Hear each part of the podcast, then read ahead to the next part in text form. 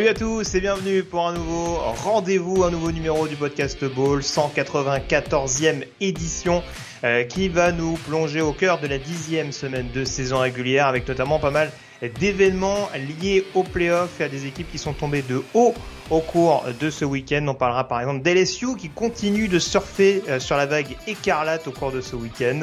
Euh, Clemson également dévoré par Notre-Dame du côté de Soft Bend. Et puis on parlera également de la sensation Liberty qui s'impose à Arkansas, Sanglier Gare. Donc euh, voilà, ça c'est cadeau, c'est voilà. il fallait que je la place, celle-là c'est important. J'ai honte, hein, excuse-moi maman. Euh, si tu m'écoutes. Mais voilà, tous ces sujets-là, bien entendu, avec des sujets habituels. La chronique fidèle au poste, on s'intéressera enfin, diront certains, au poste de quarterback. Et puis, on dressera également notre top 5 de la draft, euh, notre joueur hot du moment. Paraît-il qu'il va y avoir de la controverse au cours de cette émission. Donc, euh, donc voilà, si Stephen S. Smith nous écoute, attention, on arrive. Pour, pour, parler de tout ça justement et pour animer ces débats, le rédacteur et fondateur du site Vélo Pennant, Morgan Lagré, est avec moi. Salut Morgan. Salut Greg et très heureux de retrouver tout le monde euh, pour cette émission euh, suite à la dixième semaine de la de, de, la saison qui est plutôt chaotique, épique, dantesque. Ah, Mais bah dis-moi, oui. c'est la révolution. Alabama et Clemson en dehors des playoffs la même année, ce serait du jamais ah, vu. Oui. Et petit. Et tu, tu sais mets la charrue avant les bœufs quand même. Et tu sais que même c'est la première fois qu'Alabama et Clemson perdent la même semaine depuis 2013.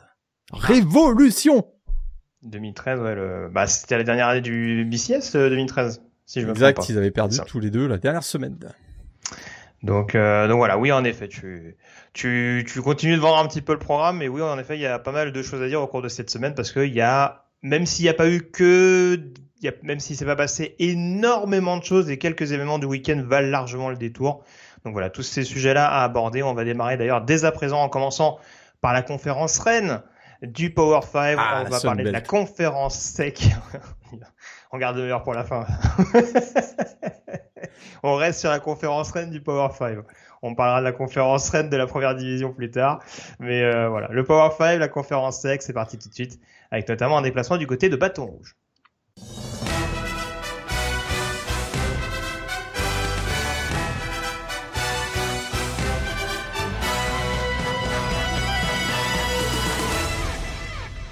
Alors vous vous, doutez bien, pardon, euh, que la conférence sec, on va en parler. Euh, ça va être une conférence qu'on va aborder, euh, j'allais dire, en, deux bandes, euh, puisque forcément il y avait un peu, il y avait la finale Morgan de la SEC Est, dont on parlera dans quelques secondes, mais qui nous intéresse un petit peu moins, notamment d'un point de vue suspense, mais si c'était la rencontre euh, que tout le monde avait regardé au cours de ce week-end, il y a peut-être plus d'enseignements dans ce qu'on pourrait presque appeler une demi-finale de la SEC Ouest. En tout cas, euh, un duel, un duel à suivre de près entre deux des trois principaux candidats à l'accession à la finale euh, de conférence. Alabama, donc, qui avait déjà perdu cette saison, on le rappelle, juste face à Tennessee euh, il y a quelques semaines de ça, se rendait du côté des on était très curieux de savoir quel visage, pardon, allait nous montrer les Tigers, hein, qui depuis leur grosse fessée reçue du côté de Baton Rouge face à Tennessee, avaient montré un, un, un net mieux avec une victoire notamment face à Ole Miss un succès notamment face à Florida euh, chez les Gators. Donc, euh, donc voilà, on avait vraiment des motifs euh, d'espoir du côté de LSU, même si on craignait un petit peu, moi le premier en l'occurrence, que sur la durée ça ne tienne pas. Et pas en tout cas, Louisiana State a montré vraiment de l'application, de l'intensité face à cette équipe d'Alabama. Ça a été un, pendant très longtemps, en tout cas, au moins les trois premiers quarts ça a été un, duel épique de la SEC comme on les a longtemps connus. Et finalement, LSU qui s'impose au bout du suspense après prolongation et sur un jeu osé. Raconte-nous déjà un petit peu comment comment t'as comment t'as vu le, le, film de ce match et ce qui a pu éventuellement faire pencher la balance en faveur des LSU, puisqu'en l'occurrence sur ce match-là, Alabama mène très peu au score. Très peu au score. C'est vrai que euh, Alabama était quand même assez largement favori au, coup d'envoi.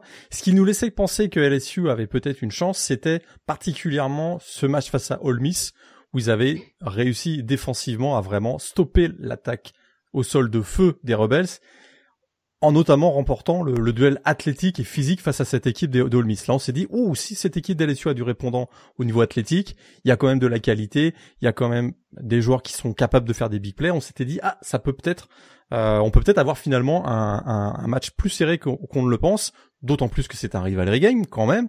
Euh, et c'est exactement, hein, c'est là où je fais le pont avec ce que je voulais euh, dire pour commencer. C'est exactement ce qu'on a vu en début de match, c'est-à-dire que ils ont rivalisé athlétiquement très agressif, agressif pardon, sur le front seven.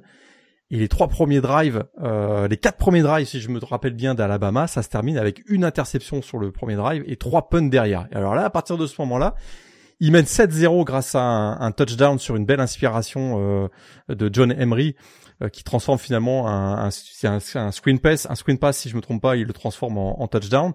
À 7-0, là on voit que offensivement Alabama, euh, et ça on en reparlera peut-être un tout petit peu dans quelques secondes, parce que j'ai l'impression qu'ils sont encore à la recherche de leur identité, ce qui est très inhabituel pour une équipe de, d'Alabama de, au mois de novembre. Ils ne trouvent pas la solution pour euh, renverser cette défense de LSU. Et finalement, ils, réussissent à repasser devant 9 à 7 avec euh, trois 3 field goals de, Will Richard. Et puis là, le match bascule vraiment en deuxième mi-temps dans, dans la folie avec, euh, on ouvre un peu les playbooks. Et du côté de, du côté d'Alabama, on n'a pas réussi à trouver la solution pour stopper Jaden Daniels. Et c'est à mon avis ce qui est la clé de cette rencontre parce que sans cette prestation très impressionnante du, de l'ancien quarterback d'Arizona State en deuxième mi-temps, je suis pas sûr que Brian Kelly il, il décide d'y aller pour le pour le pour la conversion à deux points dans la dans les dans l'overtime. Oui, c'est sûr. C'est vraiment des armes différentes parce que moi, à titre personnel, j'ai pas vraiment changé mon fusil d'épaule par rapport à, au potentiel, on dira, de Jaden Daniels. C'est pas un quarterback, en effet, qui va claquer des prestations à 300, 350 yards. Mais en effet, il, a toujours cette mobilité extrêmement intéressante et on le, et ça s'est vu notamment sur le, Enfin, j'ai forcément l'action notamment du de l'égalisation, enfin en tout cas du touchdown en prolongation avant la fameuse conversion à deux points et ça passe à destination de, de Mason Taylor. On voit qu'il s'est malgré tout développé, qu'il euh, qu'il est beaucoup plus à l'aise dans le système offensif euh, pour alterner un petit peu un petit peu les cibles. On l'a dit répété ces dernières semaines. Il y a alors ça, ça a été un des grands challenges de Brian Kelly depuis le début de la saison parce qu'on avait, avait vraiment l'impression que notamment offensivement l'effectif se délitait. Euh, il a l'air d'avoir quand même refocalisé euh, un petit peu John Emery euh, sur le sur l'aspect football, même si c'était un tel talent en sortie de lycée qu'on peut encore en attendre un peu plus, mais en tout cas, il a l'air déjà beaucoup plus impliqué. Et surtout, forcément, il y a cette connexion avec Keishon Boutet, même si les stats sont pas énormes sur ce match-là, c'est 51 yards au total pour, pour Keishon Boutet, mais cette réception malgré tout. Euh, on voit que depuis que les deux se trouvent plus facilement ces dernières semaines, il me semble que ça avait commencé depuis le match face à Florida, je vais pas dire de bêtises, mais en tout cas ça commence à faire deux trois semaines que ça tourne bien. Les résultats suivent pour LSU et, euh, et au moins l'attaque est capable euh, de suivre le rythme de la défense. Et ça c'est pas une mauvaise chose et je te rejoins totalement. Voilà, certes, ce sera, ce sera peut-être jamais le quarterback d'une génération, etc. Mais en tout cas, il y a un côté clutch chez Jaden Daniels, qu'on voyait déjà d'ailleurs du côté d'Arizona State et qui, qui commence enfin, je trouve, à assumer pleinement du côté, euh, du côté de Bâton Rouge. Et ça fait clairement la différence pour pouvoir répondre constamment face à cette défense d'Alabama. Euh, on va peut-être terminer sur LSU quand même malgré tout avant d'aborder la question sur Alabama parce que, alors, à l'heure actuelle, donc, on a Ole Miss et Alabama en tête, euh, Ole Miss et LSU en tête, il me semble, de la conférence de la division SEC West. Je vais y arriver. Alors attends, je retrouve le classement tout de suite. Il me semble qu'on a les deux à une, une défaite et on a Alabama juste derrière à deux. Ouais. Donc ça peut être important. On peut, on peut. Vas-y, vas-y. Ouais, avec la victoire, donc avec le le, tie-break en, en, faveur, de, LSU. donc ce qui fait qu'ils euh, sont effectivement classés devant.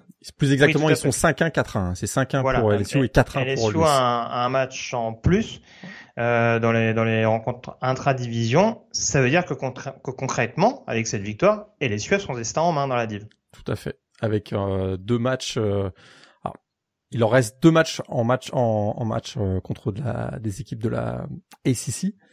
Euh, un match à Arkansas la semaine prochaine et il termine euh, à Texas A&M lors du lors de la semaine de Thanksgiving, lors de Rivalry Week. C'est ça. Texas attention, attention au piège, mais c'est vrai qu'Arkansas et A&M ils sont pas non plus totalement on fire ces dernières semaines, c'est moins qu'on puisse dire. Non, mais euh, deux matchs en déplacement quand même. Je, oui. on, peut mettre le champagne au frais, mais euh, déboucher. Et euh, l'ouvrez pas tout de suite le champagne du côté des LSU parce que c'est pas terminé encore. Surtout que surtout que sur ce match-là, c'est sûr qu'ils ont.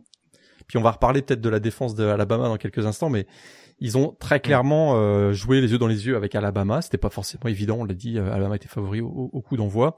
Je trouve qu'ils ont beaucoup bénéficié aussi d'une euh, incroyable enfin une inaptitude de l'attaque d'Alabama dans ce match qui est pour moi inhabituel et, et en même temps euh,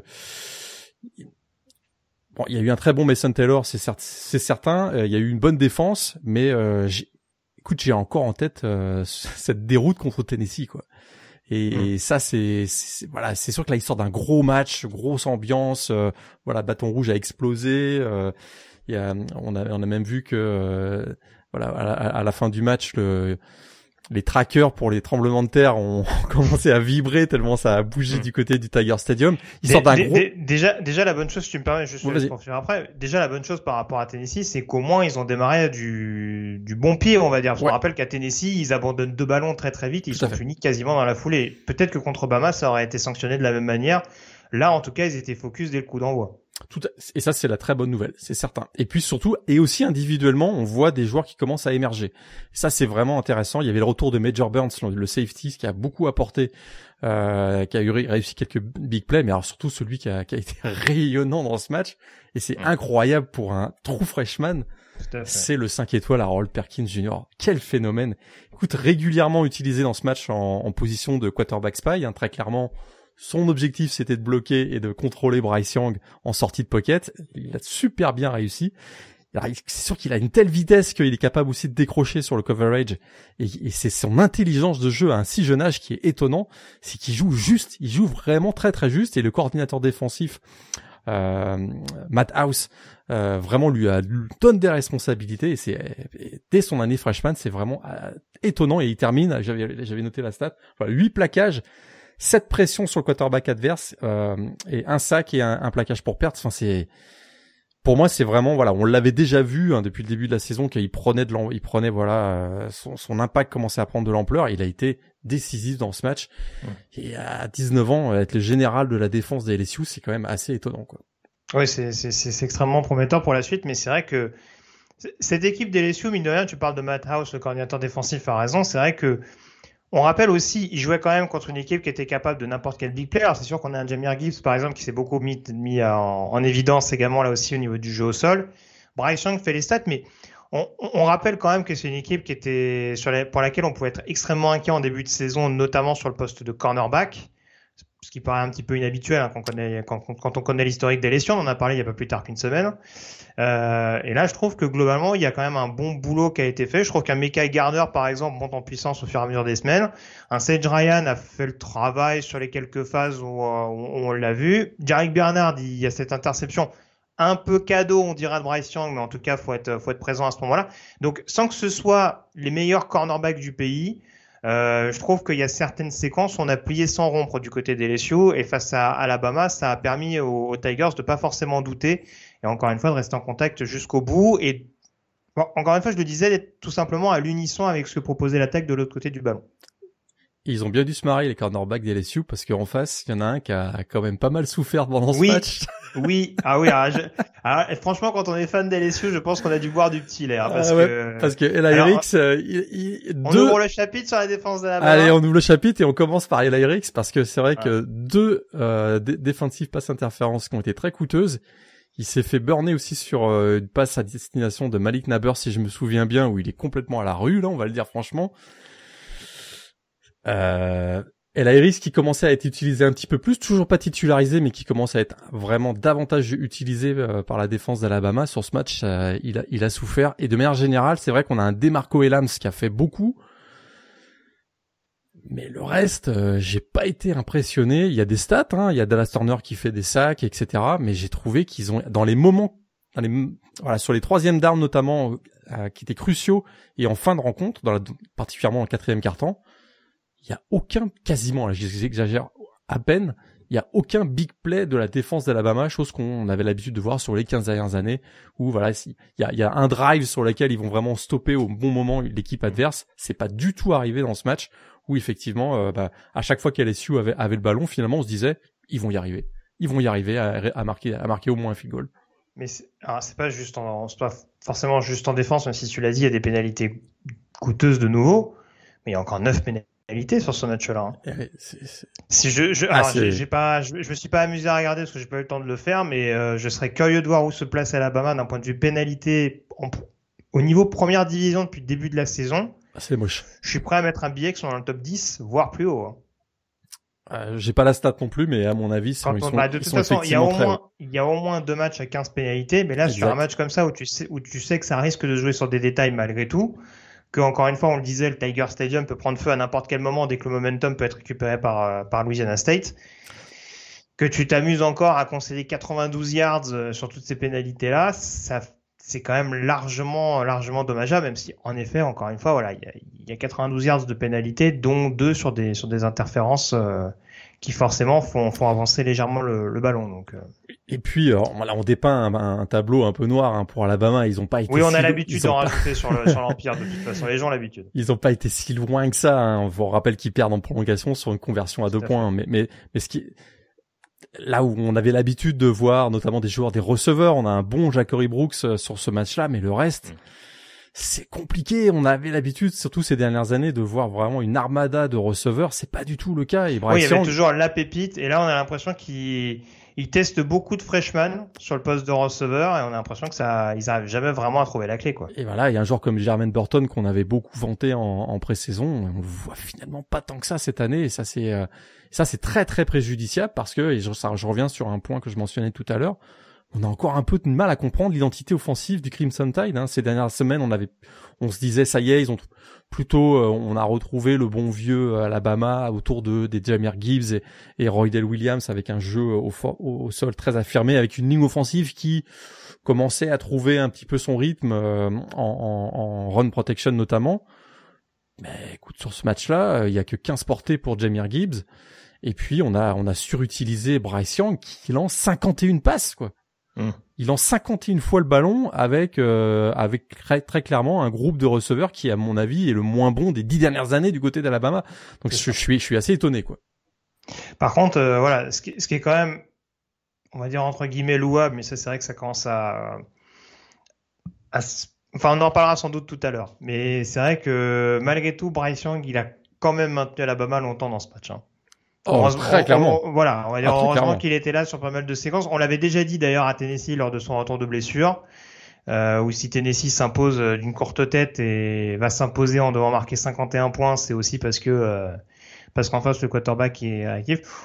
On va dire que voilà, pour le coup, euh, Bryce Young voilà, continue vraiment à tirer cette équipe vers le haut. Alors je l'ai dit, Jamir Gibbs en effet il est capable aussi de, de quelques actions d'éclat, de, de, de, certaines accélérations euh, fulgurantes. Mais oui, oui, c'est sûr que le casting globalement est un peu trop léger. Et là, avec une O-line qui a un petit peu cédé sur certains moments clés, et avec, euh, tu le disais, une escouade de receveurs qui est pas, qui est pas forcément au niveau euh, de ce qu'on peut, de ce à quoi on peut s'attendre du côté d'Alabama, c'est sûr que ça devenait un petit peu rédhibitoire. Je te rejoins, c'est sûr que si la conversion à deux points est manquée, peut-être que le discours est largement différent et on dit, bah, pas mal, comme d'habitude, finit par, par s'imposer, euh, la force Alabama, etc. Mais c'est vrai que sur un match euh, qui était extrêmement couperé pour le Crimson Tide, de par la défaite face à Tennessee et de par l'éventualité euh, d'une absence en playoff en fin de saison, parce que c'est clairement pas arrivé souvent, ça a dû arriver une fois, je pense, depuis l'ère playoff, l'absence d'Alabama dans le dernier carré. 2019, si je me rappelle bien. Il me semble, ouais, l'année où il joue le Citrus Bowl contre Michigan de mémoire. C'est ça. Donc, euh, donc très clairement, euh, voilà, c'est vrai que les voir, on va dire un petit peu, un petit peu trop en dilettante sur l'ensemble de ce match-là, même si en face il y avait un adversaire euh, redoutable, ça pose un petit peu question. Et puis mine de rien, LSU, c'est pas une équipe qui a réussi souvent à Alabama parce qu'on va pas parler de la, de la de la, de la, de la folle saison 2019 avec la victoire notamment du côté de Tuscaloosa et le titre national à la clé, mais même l'année dernière du côté de du côté de l'Alabama, on rappelle qu'avec une défense bis, et les avait posé beaucoup, beaucoup de problèmes à Alabama. Donc c'est vrai que ces dernières années, ça devient vraiment un, un casse-tête pour Nick Saban de réussir à prendre à défaut l'ancien programme qu'il a coaché. Ouais, et donc du coup les deux équipes se retrouvent à 7-2 et on se dit euh, est-ce qu'ils sont vraiment candidats au playoff? Parce que on rappelle que jamais une équipe avec deux défaites n'a été sélectionnée pour le, le, le carré d'as. Donc Alabama, c'est vrai que là il y a deux défaites, mais c'est des défaites contre Tennessee et LSU. Mm. Euh, LSU il y a également donc euh, deux, deux défaites, dont cette horrible défaite de la première semaine face à Florida State. Euh, malgré tout, LSU, voilà, comme tu le disais tout à l'heure, ils, ils, sont en, en contrôle, en maître de leur destin. Et dans la ACC West, ils peuvent aller euh, jouer face à Georgia, je pense. On va le dire. De, la, la, de, toute, de, toute, façon, je pense qu'on peut le dire. Euh, il y aura une équipe de la SEC, il, y aura, y aura une équipe potentiellement à deux défaites en playoff si le vainqueur de la SEC est à deux défaites. Effectivement. Donc pour LSU et Alabama, l'équation est simple, c'est faut remporter la division et éventuellement aller taper l'adversaire de, de, division Est. exactement. Voilà. On va en parler justement d'adversaire de division Est parce que là, pour le coup, euh, on a l'air d'avoir un peu plus euh, la main euh, dans l'optique des playoffs et je pense que du côté de Georgia, c'est plus que la main. On attendait ce duel avec impatience entre les Bulldogs et les, et les Volunteers. Alors on nous a fait un storytelling pendant toute la semaine le match de l'histoire. Vous allez voir ce que vous allez voir. Euh, en plus, on avait bien chauffé Georgia juste avant le match parce que du coup, le comité avait dit bon bah vous, vous êtes gentils, euh, on vous classe euh, un ex ou je sais pas quel classement on leur avait donné au niveau de la société de presse. Paf, on va vous mettre troisième à deux places derrière Tennessee. Donc je pense que ça, ça a été particulièrement apprécié du côté d'Athènes, même si en soi c'était pas c'était pas galvaudé hein, vu le calendrier des deux équipes. Mais alors franchement. Euh Match abouti de bout en bout pour Georgia, notamment en défense, mais ça c'est pas vraiment une sensation. Euh, victoire 27 à 13, c'est un peu force contre force dans ce match-là entre la grosse défense de Georgia et la grosse attaque de Tennessee. Euh, malheureusement, la grosse attaque des Volunteers, notamment la O-line Morgan, a été débordée de bout en bout. Ah ouais, là, euh, je pense que le comité, mauvaise idée d'avoir mis une petite claque à. c'est ça. c'est même pas ils ont mis deux derrière Ohio State, ils ont mis un. Ils ont fait non mais ils sont meilleurs que vous les gars sur le papier. Ouais, là, je pense que Georgia, euh, toute la semaine, ils se sont dit ah ouais d'accord, ok, ah, ok, ben, on va voir ça, on va régler ça samedi. Après, ça avait bien commencé. Il y a ce fumble de de, de, de Edwards, on s'est dit ah Peut-être. Voilà, on s'est dit ah ça y est, c'est reparti. On en avait parlé la semaine dernière où on disait attention les fumbles, ça peut ça peut coûter cher on s'était dit oh oh et ils réussissent un ils réussissent un field goal finalement. Puis derrière euh, non ça a pas duré longtemps. Ça a vraiment pas duré longtemps puisque après euh, ce premier euh, ce premier bon drive finalement de Tennessee il y a eu trois énormes drives de, de, de Georgia. Écoute Stetson Bennett c'est c'est assez incroyable on le disait, voilà, on trouvait que euh, depuis son le titre national l'année dernière où il a joué un rôle énorme en playoff, hein, il a été, il avait été incroyable en playoff l'année dernière et en finale nationale notamment. Depuis le début de la saison, on se disait, ah, c'est pas tout à fait le même, il est euh, moins prêt. Putain, oubliez ça là. C'est ce dans ce match-là, il a été rayonnant. Il a fait euh, trois énormes passes dans le premier carton ou en première mi-temps qui ont amené soit directement des touchdowns, soit qui ont amené une bonne position pour des touchdowns. Au final, il a été incroyable. Et c'est vrai que il, il, nous fait du JD Daniels, hein, du JT Daniels un peu euh, Stetson Bennett. Hein, c'est, on, on, mine de rien, on sent la patte Todd Manken. C'est vrai que il y a, y a toujours eu cet ADN du côté de Georgia du, du jeu au sol à outrance. Mais on sait que Todd Monken au départ, c'est quand même un, c'est quand même un amoureux du jeu offensif, un ancien cordeau offensif d'Oklahoma State, si je dis pas de bêtises. Ouais.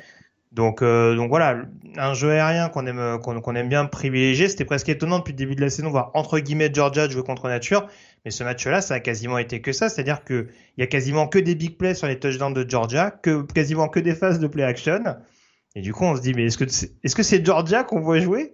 Parce que parce que du coup, ouais, ils ont puni systématiquement Tennessee. Ils ont presque fait du Tennessee à Tennessee. Exactement. Et on, et on se pose toujours la question dans ce type de dans ce type de moment, on se dit, et si Kirby Smart n'avait pas caché ses cartes depuis le début de la saison hein, On sait que c'est, on sait que ça fait partie parfois de la stratégie de, on gère les matchs les uns après les autres, mais aussi on gère le temps un peu plus long en tant que coach.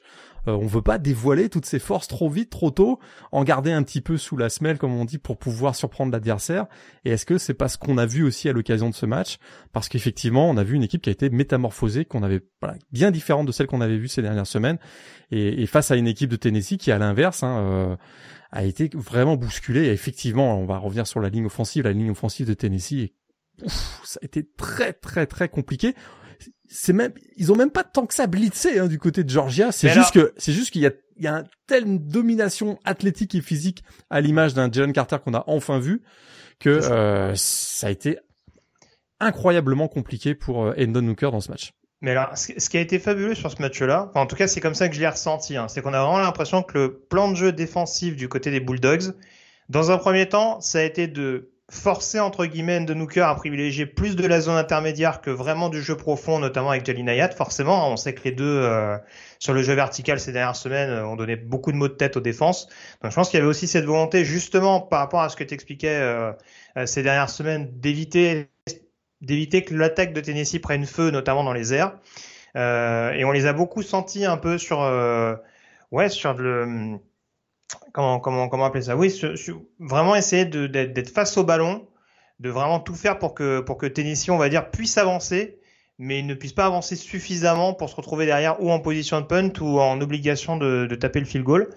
Et, et c'est vrai que il y a eu plutôt cette phase-là en première mi-temps, ce qui a pas empêché. Et en plus, on a vu que le peu de fois où ils autorisaient du, du jeu vertical, bah, il y a cette interception notamment de Kelly Ringo, exact. qui a peut-être aussi un petit peu. C'est la refroidi. Euh, voilà. bah, refroidi plutôt. T'as raison, en l'occurrence, de Hooker. Et alors, en deuxième mi-temps, mais alors là, ça a blitzé de tous les côtés. J'étais, j'étais vraiment surpris qu'en première période, il blitz pas plus. Bah alors, deuxième mi-temps, euh, que ce soit Bellard, que ce soit ah il, faut voir quand même les sacs. Hein. C'est-à-dire que la majeure partie du temps, Enden Hooker, il a genre trois défenseurs sur lui en même temps. Hein. Il est mort huit fois dans ce match. ah non, mais c'était, c'était, vraiment de la folie furieuse. Et donc, il y a vraiment ce côté où on voit que la défense de Georgia est capable d'élever encore le niveau. C'est-à-dire, on assure les arrières, on essaye de faire en sorte que l'attaque nous permette de, de, de se détacher un petit peu. Et derrière, on met le couvercle sur le sur la casserole et c'est terminé quoi. Et puis là, on fait comme si c'était la même défense que l'année dernière, mais non non non. Lui, il rappelle qu'il y a huit titulaires de la saison passée qui sont partis, qui sont partis. Et cette semaine, ils ont ils ont eu appris la mauvaise nouvelle que Nolan Smith, leur, euh, un, leur un de leurs leaders défensifs, en plus, est out for season. Donc c'est ça qui est absolument incroyable, c'est que cette jeune génération, puis c'est un petit peu ce qu'on avait dit aussi en, en, en, preview. Je veux pas qu'on, voilà, on va pas se jeter des, voilà, c'est pas notre genre. ouais, c'est pas notre genre, mais mais on avait dit attention, c'est une nouvelle génération. Peut-être qu'ils vont, hein, ça va être un petit peu plus dur au mois de septembre, puis il y aura peut-être un match difficile au mois d'octobre, etc. Mais plus la saison va avancer, les répétitions à l'entraînement, aux pratiques, la motivation euh, de Kirby Smart, etc. fait que cette équipe-là va monter en puissance. Et là, ça a été vraiment l'éclosion, le feu d'artifice en, en défense, parce qu'effectivement, Tennessee n'a pas existé. C'est une équipe qui est quand même arrivée euh, avec des certitudes en attaque quand même. Alors, c'est vrai que Jalin Ayat s'est blessé en cours de match et Jabari Small était également blessé. Alors c'est vrai que ça fait deux gros morceaux, mais hmm. mais c'était pas que ça cette équipe de, de, de Tennessee depuis le début de la saison. Et là, sous pression, dans un stade, dans une ambiance incroyable aussi au Sanford Stadium, hein, ça, ça a dépassé les 115, 120, 125 décibels très très très très très régulièrement à l'occasion de ce match. Donc il y a eu beaucoup de pénalités aussi. Il y a eu des problèmes de communication euh, pour l'attaque de, de, de, Tennessee. C'est sûr que les conditions été très défavorables pour pour les, les Volunteers. Mais il n'empêche qu'il y a, y a, et le 27-13 d'ailleurs ne représente pas du tout l'écart qu'il y a entre les deux équipes, hein, parce qu'il faut pas se tromper. Euh, Kirby Smart en deuxième mi-temps, il menait largement au score. Hein, sa stratégie, ça a été on ralentit, on fait des longs drives de 9 minutes. S'il faut punter, mm. on puntera, mais au moins on laisse Endon Hooker sur la sideline et comme ça on est on est on est tranquille pour finir le match euh, avec la victoire quoi. C'est sûr. Bon, en tout cas, on va avancer, mais c'est vrai que voilà. En, soi, il n'y a rien de déshonorant parce que forcément, euh, la vérité du moment, euh, la vérité du moment fait que bah, Tennessee de héros passe à zéro en une semaine et on a l'impression qu'Endon Hooker maintenant c'est le pire quarterback d'une génération. J'aime beaucoup la mesure d'une semaine à l'autre, mais bon, hein. voilà, c'est aussi le problème. Il y a Alabama, il y a maintenant Georgia. Euh, on peut considérer également Ohio State. Il y a toujours ces équipes-là contre lesquelles on se dit tiens, et si c'était le moment Et il y a toujours aussi ce voilà ce, ce ce retour de porte, on va dire, en pleine tronche pour dire bon, calmez-vous quand même un petit peu. Et là, en l'occurrence, Georgia à domicile en plus, c'était quand même un gros, gros, gros morceau à aller chercher.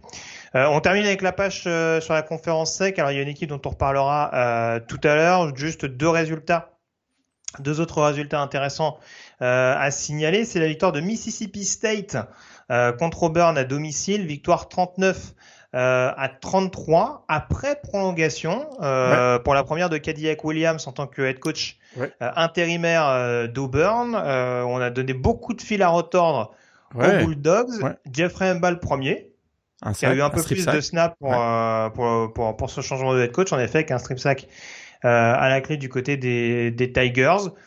Bon, l'objectif, ça va avant tout être ça du côté d'Auburn, c'est de faire euh, aussi peut-être une revue d'effectifs, un petit peu peut-être de joueurs qui étaient peut-être un peu moins utilisés avec Brian Arsene, en tout cas essayer de, de voir ce qu'on peut tirer de ce groupe, même si, euh, voilà, c'est ça paraît quand même assez hypothétique de voir Kediak Williams rester aux commandes de l'attaque. Je pense qu'il est vraiment là pour l'intérim. Ouais. Euh, mais voilà, essayer, essayer de voir éventuellement les, les joueurs qui pourront éventuellement être amenés à, à contribuer durablement, notamment en attaque, hein, même si c'est pas forcément sur ce secteur-là hein, euh, que ça s'est plus euh, mis en avant. Hein. On a vu un, un, bon Ashford, notamment le quarterback euh, au niveau du jeu au sol. Très bon en deuxième mi-temps, ouais, tout à fait. Le, le jeu au sol de manière générale a été bon. Oui. Il, paraît qu'il y a un coach euh, qui est un ancien running back, je crois.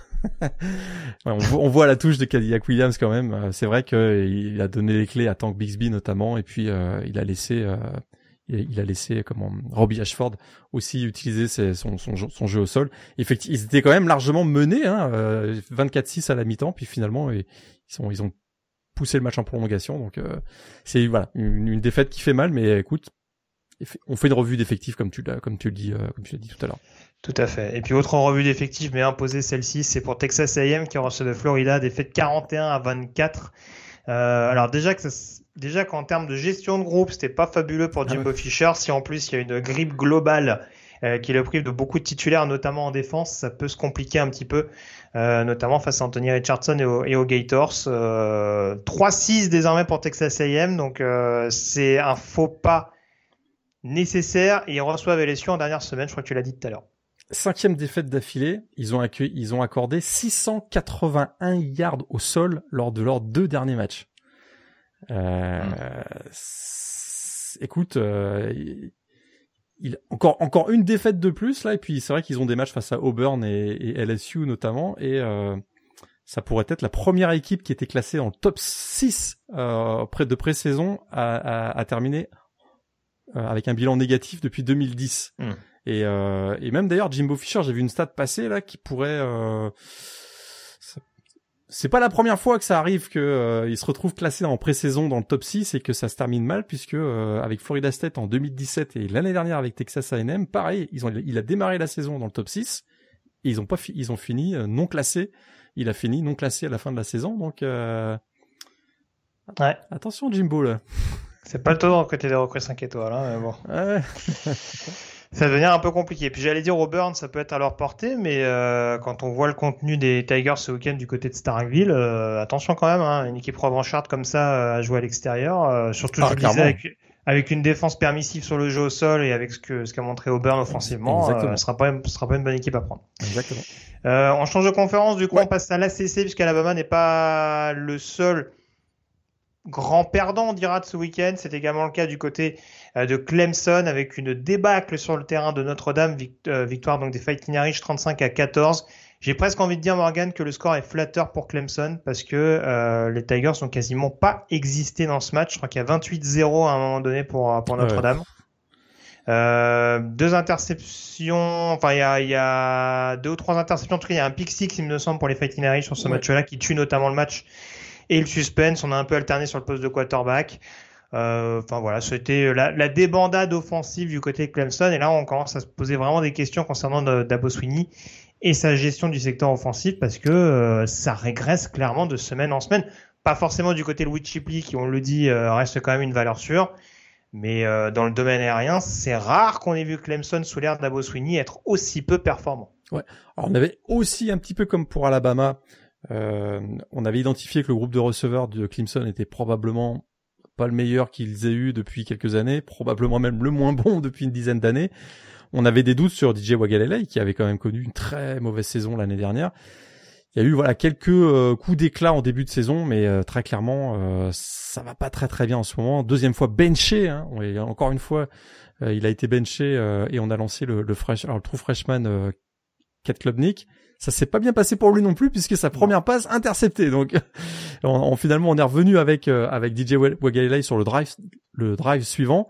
ça s'est pas bien terminé non plus puisqu'il y a eu interception et ce pick six d'ailleurs d'une des révélations de la saison de manière générale à, Notre-Dame et il a été étincelant dans cette dans cette rencontre. Ben Morrison, un, cornerback true freshman, euh, freshman absolument incroyable, qui réussit donc un pick six qui porte le score à 28-0 et comme tu l'as dit, euh, c'est écoute.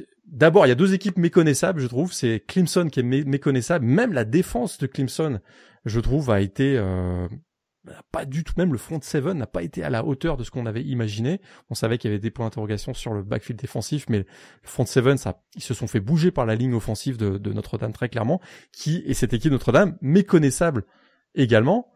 Je rappelle que c'est cette même équipe qui a perdu contre Stanford et Marshall, quoi. Donc, c'est, franchement, ça va leur rester en travers de la gorge, hein, parce que franchement, ils avaient largement la place pour aller chercher un bowl majeur en fin de saison. Hein. Et eh ben, effectivement, et même vu la configuration dans, dans, dans le reste, dans le reste du pays, euh, les playoffs auraient peut-être pas été si loin que ça avec des victoires un peu à l'arraché contre Marshall et, et, Stanford. Avec un bilan de 8-1 et une seule défaite contre Ohio State quand on voit à peu près la, la, prestation de Ohio State, où en effet ça aurait tout changé. Ouais. Il, y a, il y a eu ce mauvais début, après c'est une première saison pour Marcus Freeman, on était déjà très très inquiet au début de par le contenu. C'est vrai que Stanford s'est intervenu il y a quelques semaines de ça, donc c'est sûr que celle-là fait un peu plus tâche. Mais euh, mais bon, en tout cas, en tout cas, très clairement, là, c'est un match sur lequel on peut continuer euh, de très sérieusement s'appuyer du côté de Notre-Dame. On continue de jouer les arbitres dans la CC hein, pour Notre-Dame, hein, parce qu'on a mis une fessée à Syracuse la semaine dernière euh, du côté du Carrier Dome. On a battu North Carolina et en bas, on a battu North Carolina et en bas Clemson, tout à fait. Donc ils battent ils battent deux des meilleures équipes de la conférence sur le papier et une troisième en tout cas qui était qui était longtemps invaincue cette saison. Donc, euh, donc ouais, ils auraient dû rejoindre la CC en fait depuis le eh début. Hein, ils, ils, auraient dû poursuivre sur la sur cette saison 2020. C'est un peu dommage. Puis juste pour, pour finir, hein, c'est vrai que stratégiquement, Notre-Dame, euh, alors il y avait des conditions euh, météo qui étaient pas favorables au jeu aérien non plus. Là. Mais, euh, mais c'est vrai qu'ils n'ont pas eu peur de dire on va affronter Clemson, qui était quand même une des dix meilleures défenses contre la course hein, euh, du mm. pays, et ils ont joué avec euh, avec le voilà le, le duo Logan Diggs et Audric, Esti Estimé ont été incroyables, tous les deux au-delà de 100 yards. Ils ont vraiment joué sur bah, force contre force et, et c'est passé et Notre-Dame a même mis fin à la série de 14 victoires consécutives des Tigers en saison régulière, qui était la plus longue série en cours dans la dans la FBS. Et du coup, Clemson un peu comme Alabama se retrouve en balotage, on va dire défavorable, même si c'est vrai que peut-être pas tant que ça pour Clemson finalement. Alors, alors le, souci qui va se poser, euh, et c'est ça qui est un petit peu paradoxal, c'est que Alabama est à deux défaites dans une conférence qui est très très bien considérée par le comité. Clemson a une défaite, et ça on en avait déjà plus ou moins parlé la semaine passée, euh, dans une conférence qui avait déjà pas une super réputation depuis le début de la saison.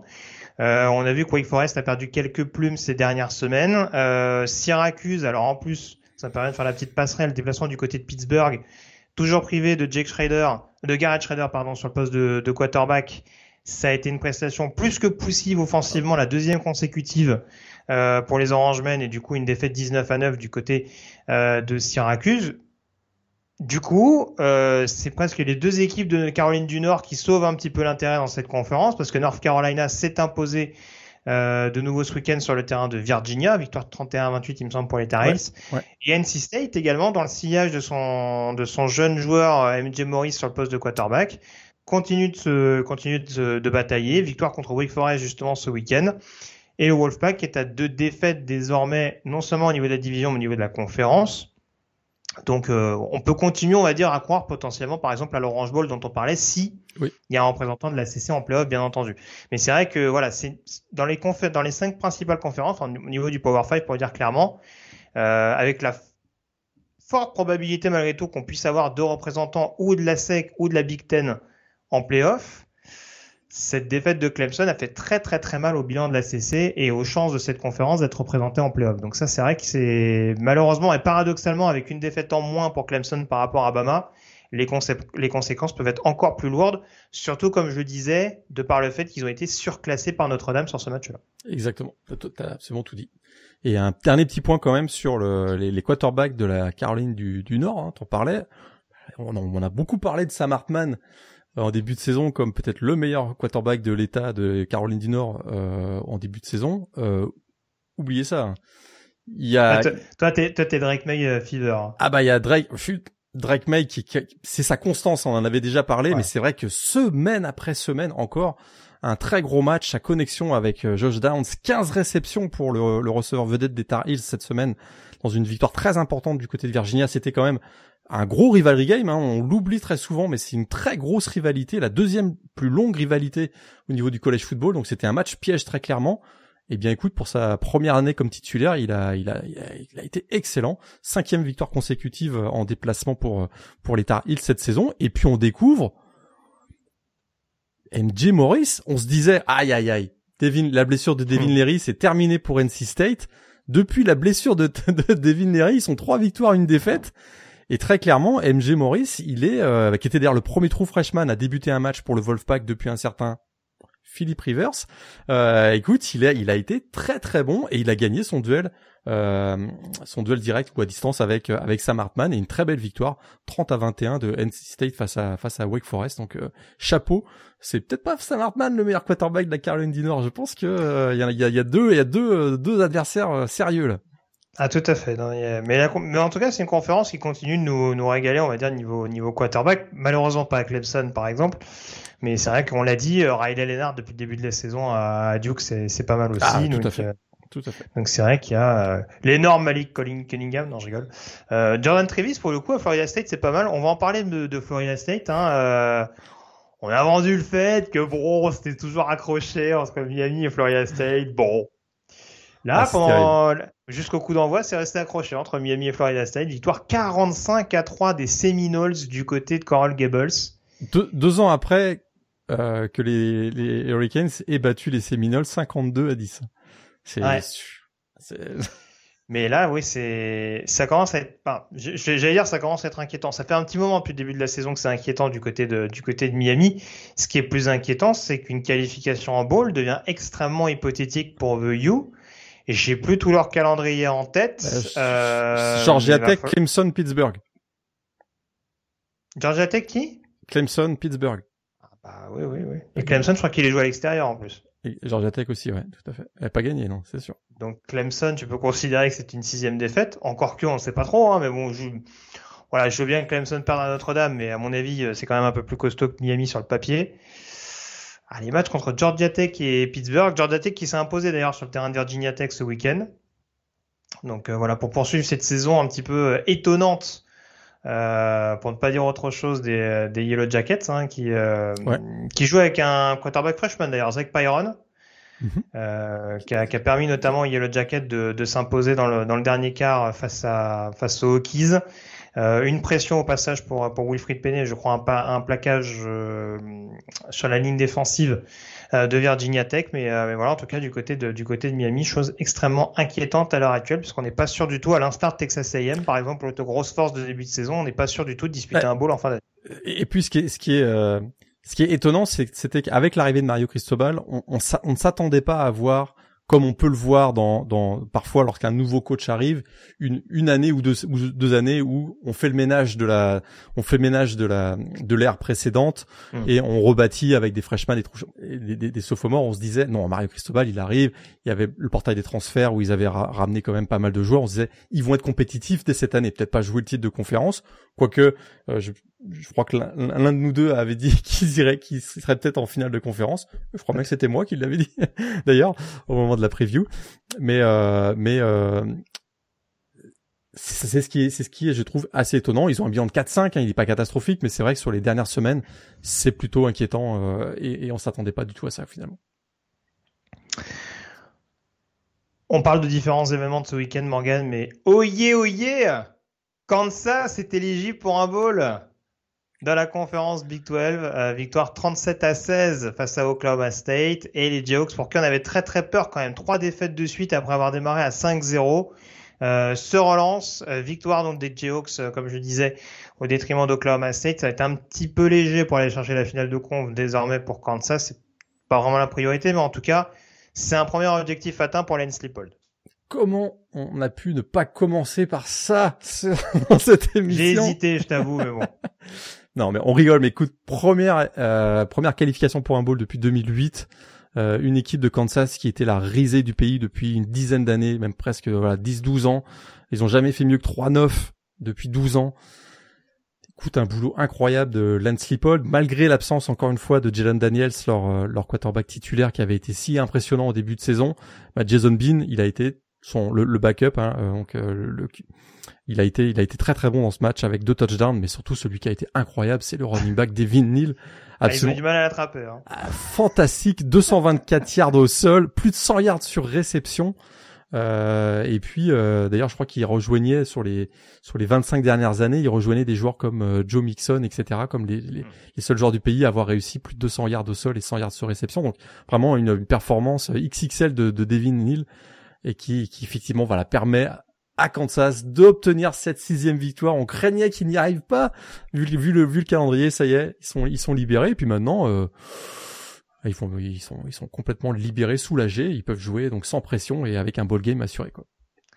Et à l'inverse, hein, pour Oklahoma State, c'est dynamique différente. En plus, euh, triste début. Alors, ça fait partie de ces nombreux quarterbacks freshmen qui sont lancés dans le bain ces dernières semaines, mais triste début pour Garrett Rangel euh, euh, au poste de quarterback, donc qui remplaçait euh, Spencer Sanders blessé. Donc, euh, mais ouais, du côté d'Oklahoma State, là, on, a clairement quand même tiré un trait a priori, en tout cas, même si on va le dire tout de suite, ça se resserre très clairement dans la Big, dans la Big 12, ça peut se resserrer en tout cas. Mais, euh, mais ça paraît maintenant, la finale de conférence paraît extrêmement hypothétique. Pour TCU, en tout cas, les voyants restent au vert ou au violet, en l'occurrence, neuvième victoire en neuf matchs. La victoire face à Texas Tech 34 à 24. C'était pas l'opposition la plus impressionnante sur le papier, même si la défense des Red Raiders a donné beaucoup de fil à retordre à Texas Christian. Et encore une fois, euh, une remontée. Hein. Encore une fois, ils ont été menés au score. Encore une fois, euh, voilà, ça faisait 17 à 14 euh, dans le troisième quart-temps. Ils ont réussi encore une fois grâce à Kendra Miller, le, running back, et, euh, et, aux inspirations de Max Degan à s'en sortir. C'est la première fois qu'ils sont à 9-0 depuis euh, cette fameuse saison 2010, tu t'en souviens, où ils avaient euh, remporté notamment le Rose Bowl et vous avez terminé deuxième à, la PayPal. Donc ils sont toujours à 9-0. C'est toujours un peu controversé parce qu'on a l'impression qu'ils ont pas de match vraiment référence où on se dit ouais là ça c'est une équipe de playoff. Ils ont le bilan, hein, très clairement ils ont le bilan pour justifier une participation en playoff. Ils ont pas de match, hein, le fameux high test, hein, tu sais, de, du comité. Il n'y a pas, voilà, ce match. Eh, il va peut-être arriver samedi prochain. Tu sais quoi ce match-là donc euh Ben j'allais dire, il y a deux semaines, les deux prochaines semaines vont peut-être être déterminantes parce que euh, il y a deux autres résultats importants dans la Big 12. C'est le succès de Texas, justement chez qui euh, TCU ira jouer le week-end prochain. Victoire importante de Texas qui s'impose sur le terrain de Kansas State. Hein. C'est une victoire nécessaire parce que sinon Texas pouvait, des, pouvait tout, tout, simplement dire au revoir à la finale de, de conférence. Hein. Il y aurait eu trop de trop d'écart avec les, les Whitecaps. Donc victoire 34-27 avec paraît-il encore un Bijan Robinson extrêmement inspiré au niveau du jeu au sol, hein, qui fait partie de ses running backs à plus de 200 yards. Oui, je sais. Mais à, chaque, fois, Morgan me dit ça comme si je considérais que Robinson était un joueur bidon.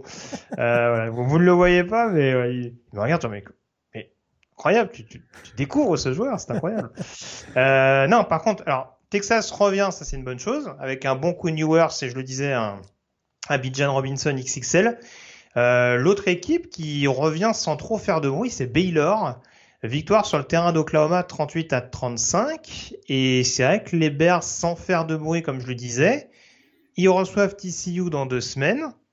Euh, il me semble qu'ils reçoivent Kansas State euh, lors du week-end à venir et ça peut clairement être une équipe qui va batailler par exemple avec Texas, voire peut-être avec TCU parce que c'est pas non plus impossible que TCU en perdant les deux les deux prochains déplacements on se retrouve avec trois équipes à deux défaites dans la division et on se retrouve avec une dernière ligne droite absolument dingue dans la Big 12.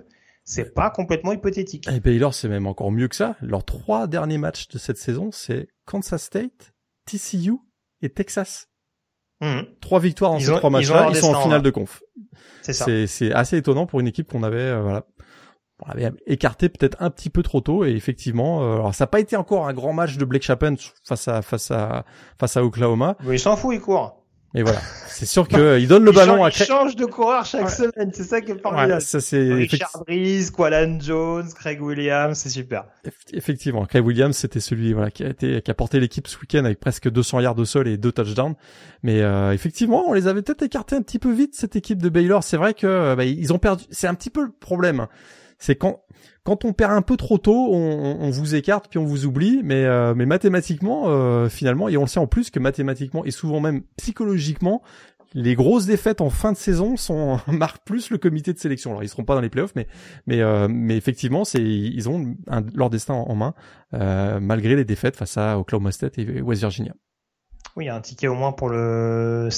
Cotton Bowl, non Ou c'est le, oui, c'est le Sugar Bowl. C'est le Sugar Bowl. Sugar Bowl pour la Big 12. Ils peuvent affronter la, la conférence. La SEC, ouais. S'ils sont champions de la, Big 12, ils joueront euh, assurément le Sugar Bowl.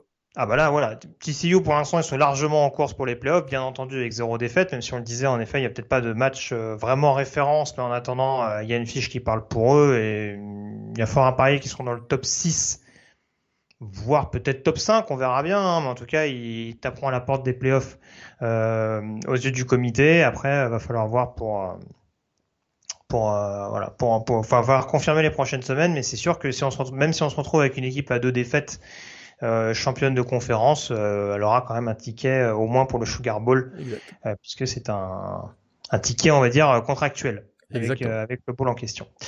Euh, je crois qu'on a fait le tour sur la Big 12. On va peut-être pas parler d'Iowa State, euh, West Virginia, même si c'était un peu le match euh, pour, pour éviter d'être dernier de la conférence. Euh, victoire en l'occurrence des Cyclones. On passe à la Pac-12 où bah, globalement les favoris sont là. Hein. Le, les favoris sont là. Oregon qui déroule du côté de Colorado avec le retour gagnant de Christian Gonzalez. On parlait de, de beaux retours pour Ricks face à LSU. Euh, ça a été un peu plus concluant, je crois, pour Christian Gonzalez, ancien cornerback de Colorado, qui termine avec deux interceptions, notamment euh, dans un récital offensif des Ducks, victoire 49 à 10. USC euh, qui se fait un petit peu peur à la maison contre California, mais qui s'impose quand même 41 à 35, avec notamment un bon Taj Washington qui prend la suite, donc des deux principaux receveurs toujours absents pour blessure. Et UCLA également qui s'impose face à Arizona State, victoire 50 à 36. Utah également qui pour le retour du Cameron Rising bah, Arizona 45 à 20. Est-ce que tu as quelque chose dans ces quatre matchs qui t'ont marqué plus particulièrement? La défense de USC, euh, pour avoir vu le match en, fin de soirée samedi soir. Euh... Heureusement qu'il y a Tupolo tout. Hein. Ouais, je, commence à être un peu inquiet en fait. C'est vrai que peut-être que tous ces turnovers qu'ils créaient en début de saison, ça cachait un petit peu euh, certaines carences parce que euh, là ils ont accordé plus de 400 yards au, au quarterback euh, adverse donc de dans, dans ce match donc quarterback du California. Euh, ouais, je suis pas, je suis, je trouve que euh, non, c'est pas, c'est pas fabuleux. On est, d'accord. C'est pas fabuleux et euh, il va vraiment falloir que euh, Superman Caleb Williams porte l'équipe jusqu'au jusqu'au bout. Après, après sur ce match-là en particulier, oui, ils prennent 21 points dans le dernier quart. Il y a, il y a un momentum, je trouve, qui a été particulièrement mal géré. Je me demande s'il n'y a pas un Psyche qui est recouvert par Cal. Euh, ouais, mais très, sincèrement, il aurait pas fallu que le match dure, dure plus longtemps parce qu'on sentait que euh, ça revenait. Oui, parce que California, tente, il tente pas une conversion à deux points non, dans le exact. en fin de match, ouais, Tout à fait. justement, justement, il sème le doute parce que tu te dis que si California marque, ils peuvent, ils peuvent, ils peuvent s'imposer. Exactement. Donc euh, bon, victoire de USC, mais je te dis, défensivement, je, je commence à m'inquiéter un petit peu pour cette équipe. Oui, oui pour bah, on, attend déjà le retour des blessures et pour l'instant les deux copies on va dire les plus rassurantes ces dernières semaines ça reste Oregon et UCLA. Exactement. Voilà.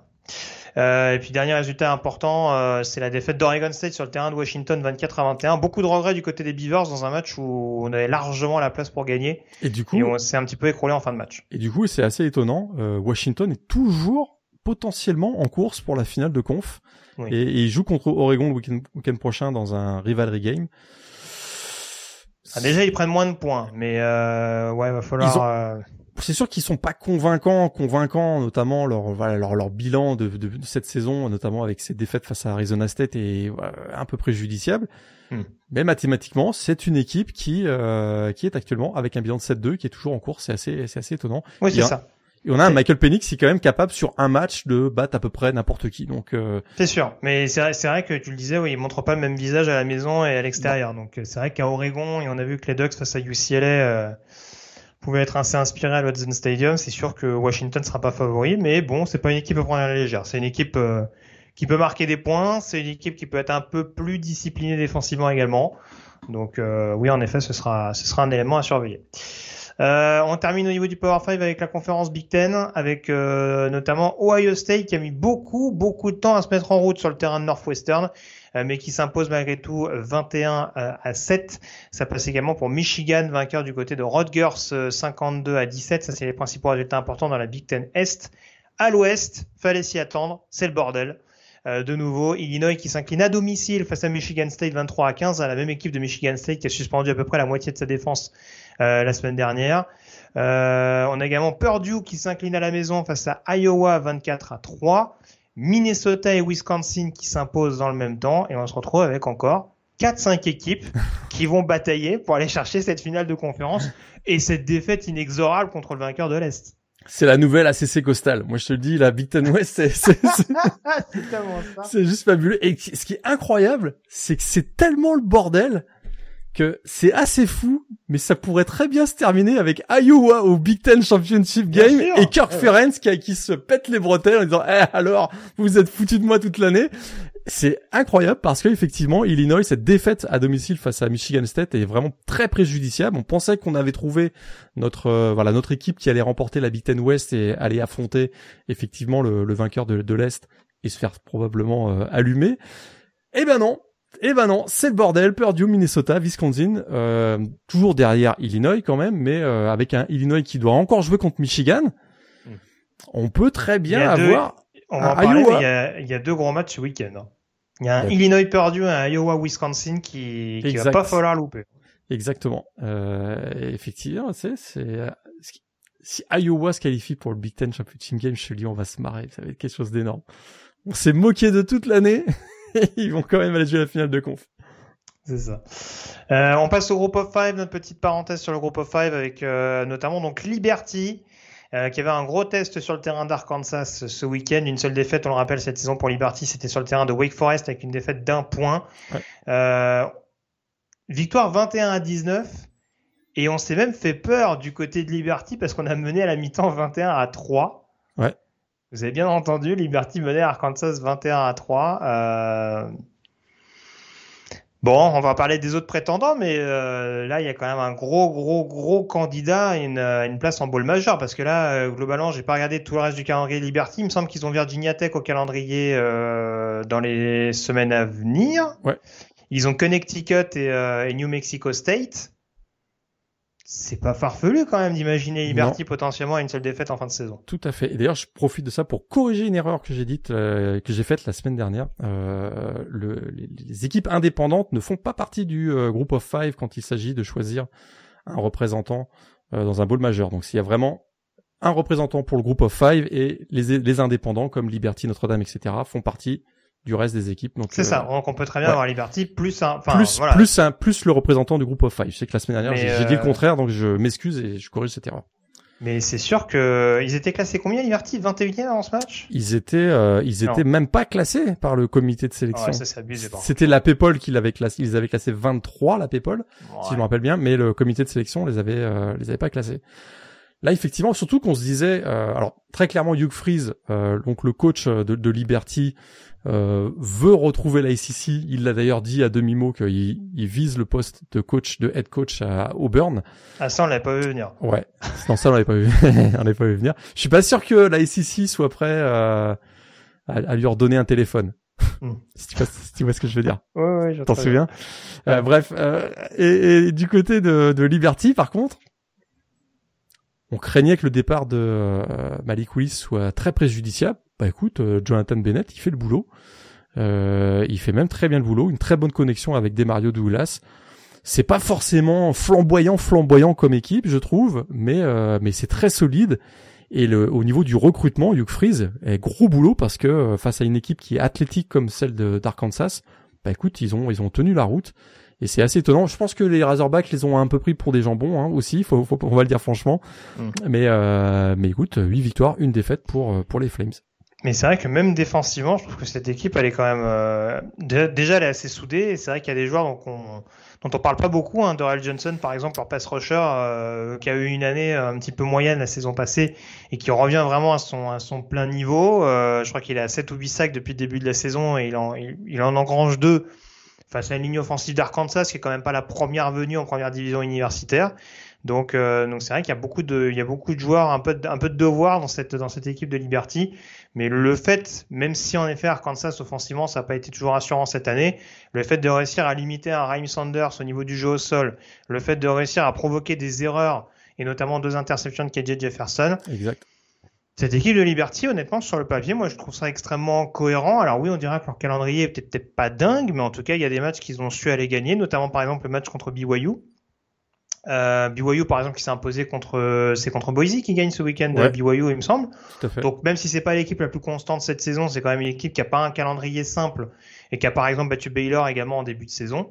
Donc euh, donc ouais ouais, je- j'ose espérer quand même que les Flames seront classés euh, cette semaine, euh, même si Arkansas en effet est, est clairement euh, a clairement un coup de moins bien dans cette deuxième partie Ouais. de saison. C'est sûr, quand tu regardes leur calendrier, c'est difficilement justifiable, ou en tout cas, qu'ils puissent être dans un bowl du Nouvel An. Parce que euh, Akron, euh, UMass, euh, Yukon, New Mexico State, Oui, non mais on est d'accord, il y a ces matchs-là, mais bon. après- Gardner Webb.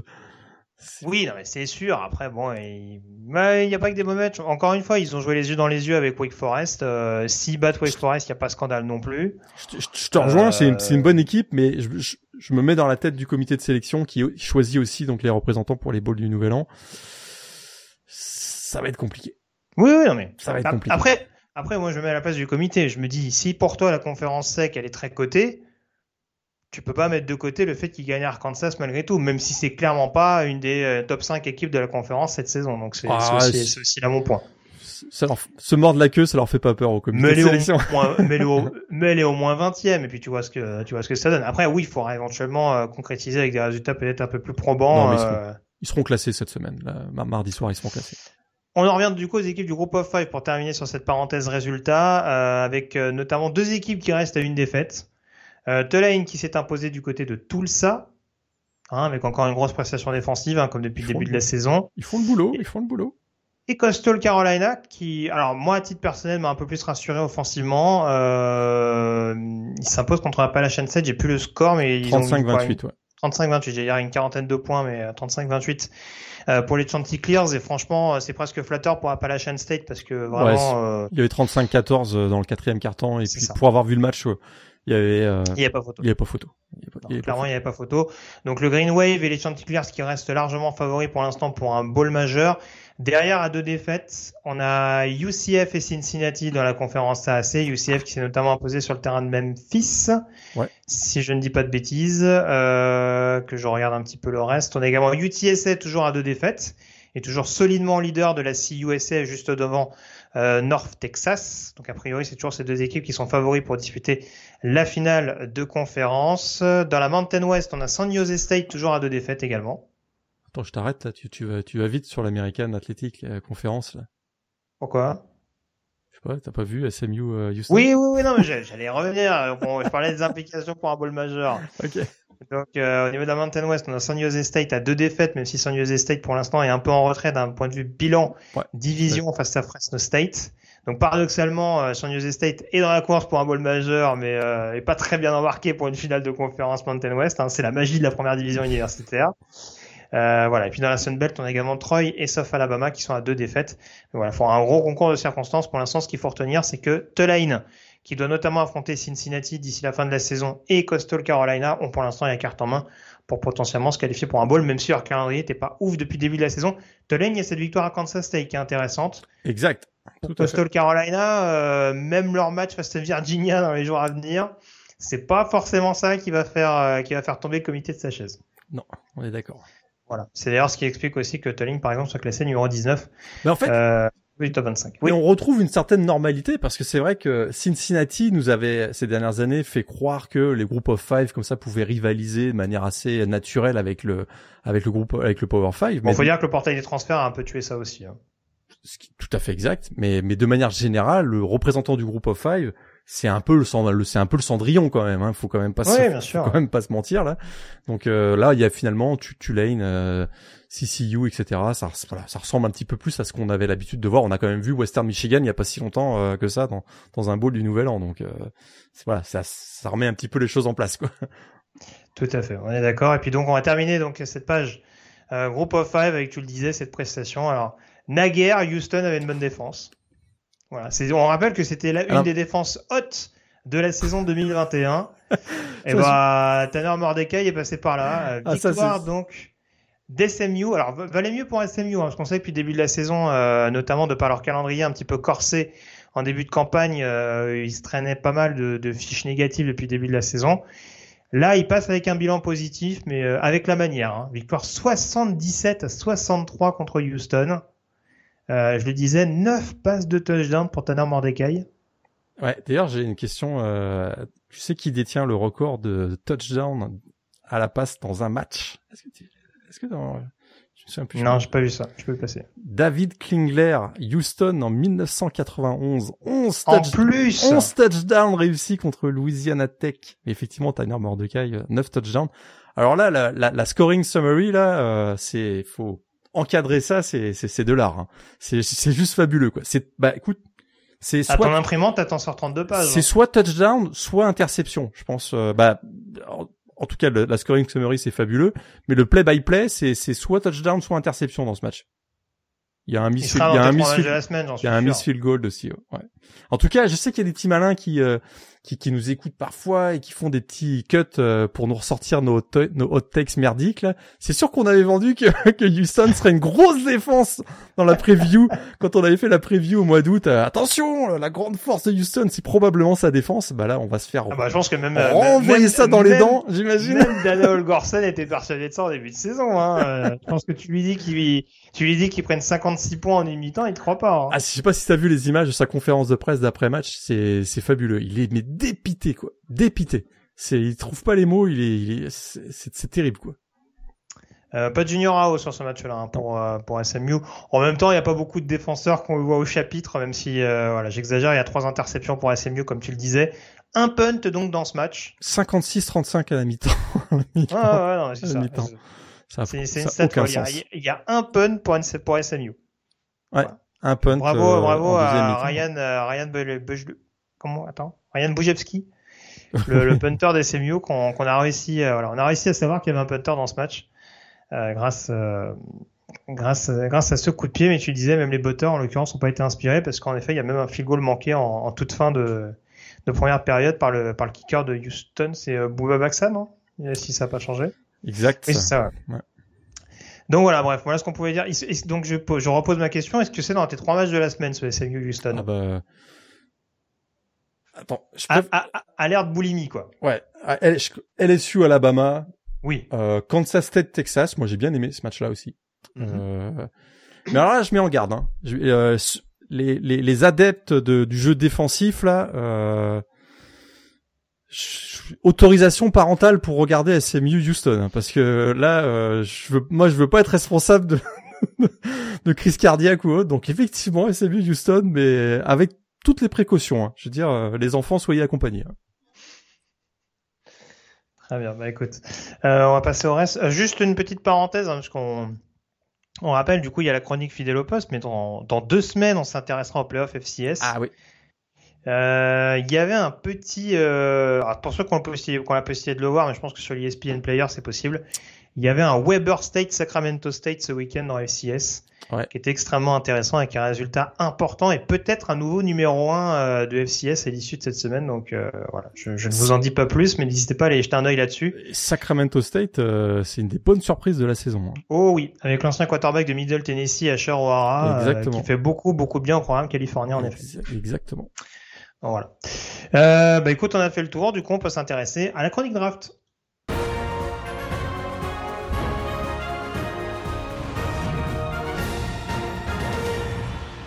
La chronique draft, Morgan, est-ce que ton top 5 a changé cette semaine? Oui, il a changé. Ah. Bon, pas un gros changement, mais un, mais un changement.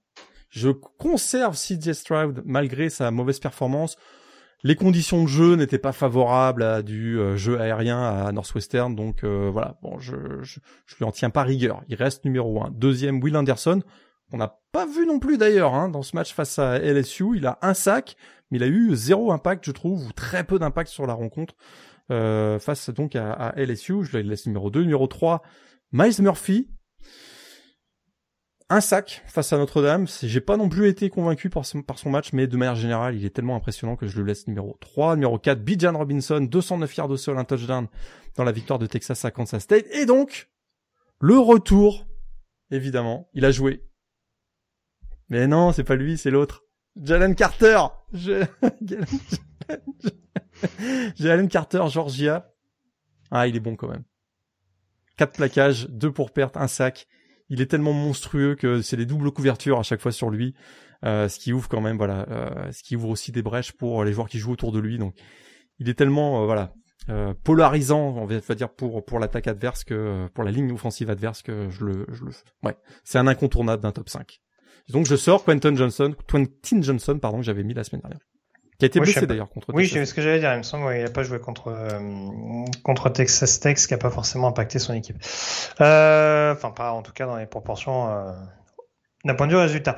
Euh, du coup, bah, mon top 5, là aussi, il va pas y avoir énormément de changements. Quoique, mon numéro 1, ça reste Will Anderson. Hein, je peux changer d'avis là-dessus. Mon numéro 2, je mets Bryce Young. Pour les raisons que j'ai évoquées tout à l'heure, hein, le côté le côté quand même assez clutch que j'ai encore du mal à voir malgré tout du côté de CJ Stroud. C'est vrai que euh, à Penn State, on a vu quelques bribes, mais c'est vrai que c'est encore un peu inconstant, je trouve. Il est numéro 3 malgré tout de mon classement. Mais c'est vrai que voilà, à l'issue de cette semaine, euh, je suis un peu plus rassuré par ce que je vois de Bryce Young que de ce que je vois de CJ Stroud, alors que pourtant il y en a un qui, qui revient d'une blessure euh, à la main ou au pouce, je sais plus où il était blessé, ou à l'épaule d'ailleurs. Enfin bref, il revient d'une blessure. Épaule, merci. Euh, donc euh, voilà, quatrième Miles Murphy, donc defensive end de Clemson, je te rejoins là-dessus. Skoronski, a été très bon contre euh, contre Ohio State par ailleurs. Je sais que tu l'avais mis cinquième là. Ouais, il a été très bon. Je le laisse cinquième. Ah. Je le laisse cinquième quand même, mais euh, oui, c'est vrai que c'est. C'est Vas-y. Dans ce match-là, c'est un des c'est un des un des points de, que j'ai particulièrement surveillé parce que c'est vrai qu'on voit pas forcément dans, dans ce western ah, non, Ça, je te confirme, Et le match était tellement chiant, on va dire franchement là, que j'ai pas mal mis le focus sur euh, Skoronski et c'est un monstre. Hein. Fais zéro sac, ah zéro sac accordé et c'est euh, ça passe pas quoi. C'est c'est très très impressionnant. Non, mais c'est ça, c'est euh, le mélange entre les deux. Après, c'est vrai que j'ai un peu hésité de par la prestation notamment de Jen Robinson.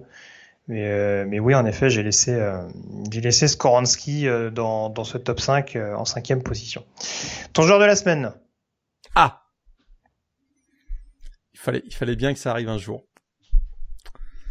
Un des joueurs de la semaine, qui sera un joueur polarisant aussi pendant la prochaine draft. Bonix.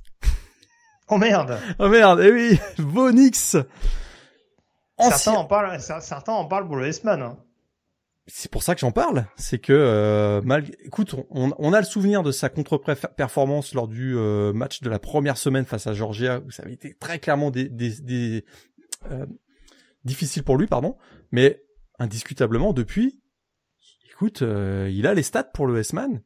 Très ce week-end, deux touchdowns à la passe, deux touchdowns au sol, un touchdown sur réception. c'est la première fois depuis depuis 20 ans qu'il y a un joueur qui réussit euh, un tel exploit, donc c'est quand même tout à fait incroyable. Ancien prospect 5 étoiles, hein, à sa sortie du lycée, d'ailleurs de manière unanime, hein, euh, euh, recruté par Auburn, ça avait d'ailleurs plutôt bien commencé, tu te souviens, sa première année, victoire face à Alabama de Nick Saban et Freshman of the Year dans la conférence ACC. Après, ça s'est un petit peu gâté. Euh, mais écoute, je trouve que c'est un des prospects les plus fascinants au poste de quarterback qu'on va avoir lors de la prochaine draft parce qu'il a des forces, il y a des faiblesses et il est avec quelle que soit la personne avec qui j'en parle, il peut te, il peut te dire, mais c'est un, c'est un sleeper, c'est un premier tour, il va, il, va, il va renverser tout le monde. Et puis la même personne ou une autre personne va te dire, mais c'est même pas un, ce sera un undrafted à la fin de la saison. Force de caractère, expérience quand même, hein, 34 matchs joués dans la ACC, il a quand même la taille, il a un bon bras, c'est vrai qu'il a un geste très rapide hein, qui donne beaucoup de vélocité au ballon, je trouve, en sortie de lancer, euh, des aptitudes athlétiques, hein, c'est vrai que les scouts aiment bien scruter voilà les gestes et la mécanique euh, au niveau de la passe, c'est plutôt positif ce point-là. Je trouve qu'il a un bon contrôle aussi dans la pocket, hein, il n'hésite pas à aller chercher des first down avec ses au, sol, donc euh, voilà, c'est plutôt intéressant. C'est sûr que les faiblesses, c'est que malgré toutes les aptitudes voilà, physique qu'il peut avoir, on a quand même parfois du mal à le voir supporter les rigueurs physiques d'une saison de la NFL. Euh, pas toujours, c'est pas le plus robuste des quarterbacks, pas toujours très très, pas voilà, pas costaud. Et son gros défaut, c'est son inconstance. Ça, c'est certain que de match en match, ou même pendant un match, il peut pêcher par inconstance. Euh, notamment au niveau de la prise de décision. On lui reproche parfois hein, de pas aller voilà au-delà de la première option euh, et que euh, il force un peu les passes quoi, en gros quoi. Mais oui, c'est un peu ce qu'on disait avec Seth Williams à Auburn à l'époque quoi. Tout à fait, exactement. Donc mais c'est tellement incroyable que on peut le retrouver dans les discussions qu'on peut avoir ou même dans les euh, voilà quand on lit quand on regarde les big boards quand on, voilà on lit les, analystes de la draft on peut avoir on peut le trouver très haut dans un big board on peut le, voir mentionné dans attention c'est un sleeper il va être choisi au troisième tour mais vous verrez ce sera peut-être le meilleur quarterback de la prochaine QV et puis en même temps on peut voir d'autres analystes qui vont nous dire il a pas le niveau c'est un joueur qui sera undrafted qui va finir 3 qui va finir euh, QB 3 dans un, dans un effectif euh, d'une franchise NFL quoi. Bah écoute, globalement, euh, tu as tout dit. C'est vrai que sa force, et c'est un peu ce qu'on disait notamment avec le, notre top 5, et je pense sur d'un point de vue plus global, il n'y a pas, je trouve, de quarterback qui sort durablement du lot. Enfin si, forcément, on a les deux premiers. On peut peut-être citer quand même Endon Hooker en, en troisième possibilité. Derrière, c'est quand même assez vaste, et je trouve qu'il y a beaucoup de joueurs, en effet, qui peuvent être assez polarisants. Il y a, y a, du Anthony Richardson, il y a du euh, Sam Hartman, euh, à un degré moindre, il peut y avoir du Grayson McCall, du Tanner McKee de Stanford. Enfin, il peut y en avoir un petit peu pour tous les goûts. Et c'est vrai qu'à ce jeu-là, en effet, avec un Bonix qui, en effet, a cette expérience indéniable, c'est un joueur qui joue depuis qu'il est depuis qu'il est trop freshman, donc euh, ça on peut pas on peut pas lui retirer. Tu le disais, il y a il y a ce leadership très clairement, et c'est un joueur qui a été à minima un bon game manager du côté d'Auburn. Après, c'est vrai qu'il y a ce petit côté alors c'est facile de le dire aujourd'hui, mais il y a cette petite épée de Damoclès un peu Zach Wilson. C'est-à-dire qu'on sait qu'il est capable de, de, prendre feu sur des séquences, mais on sait qu'il est aussi capable de faire des jeux absolument what the fuck sur, sur n'importe quelle euh, situation.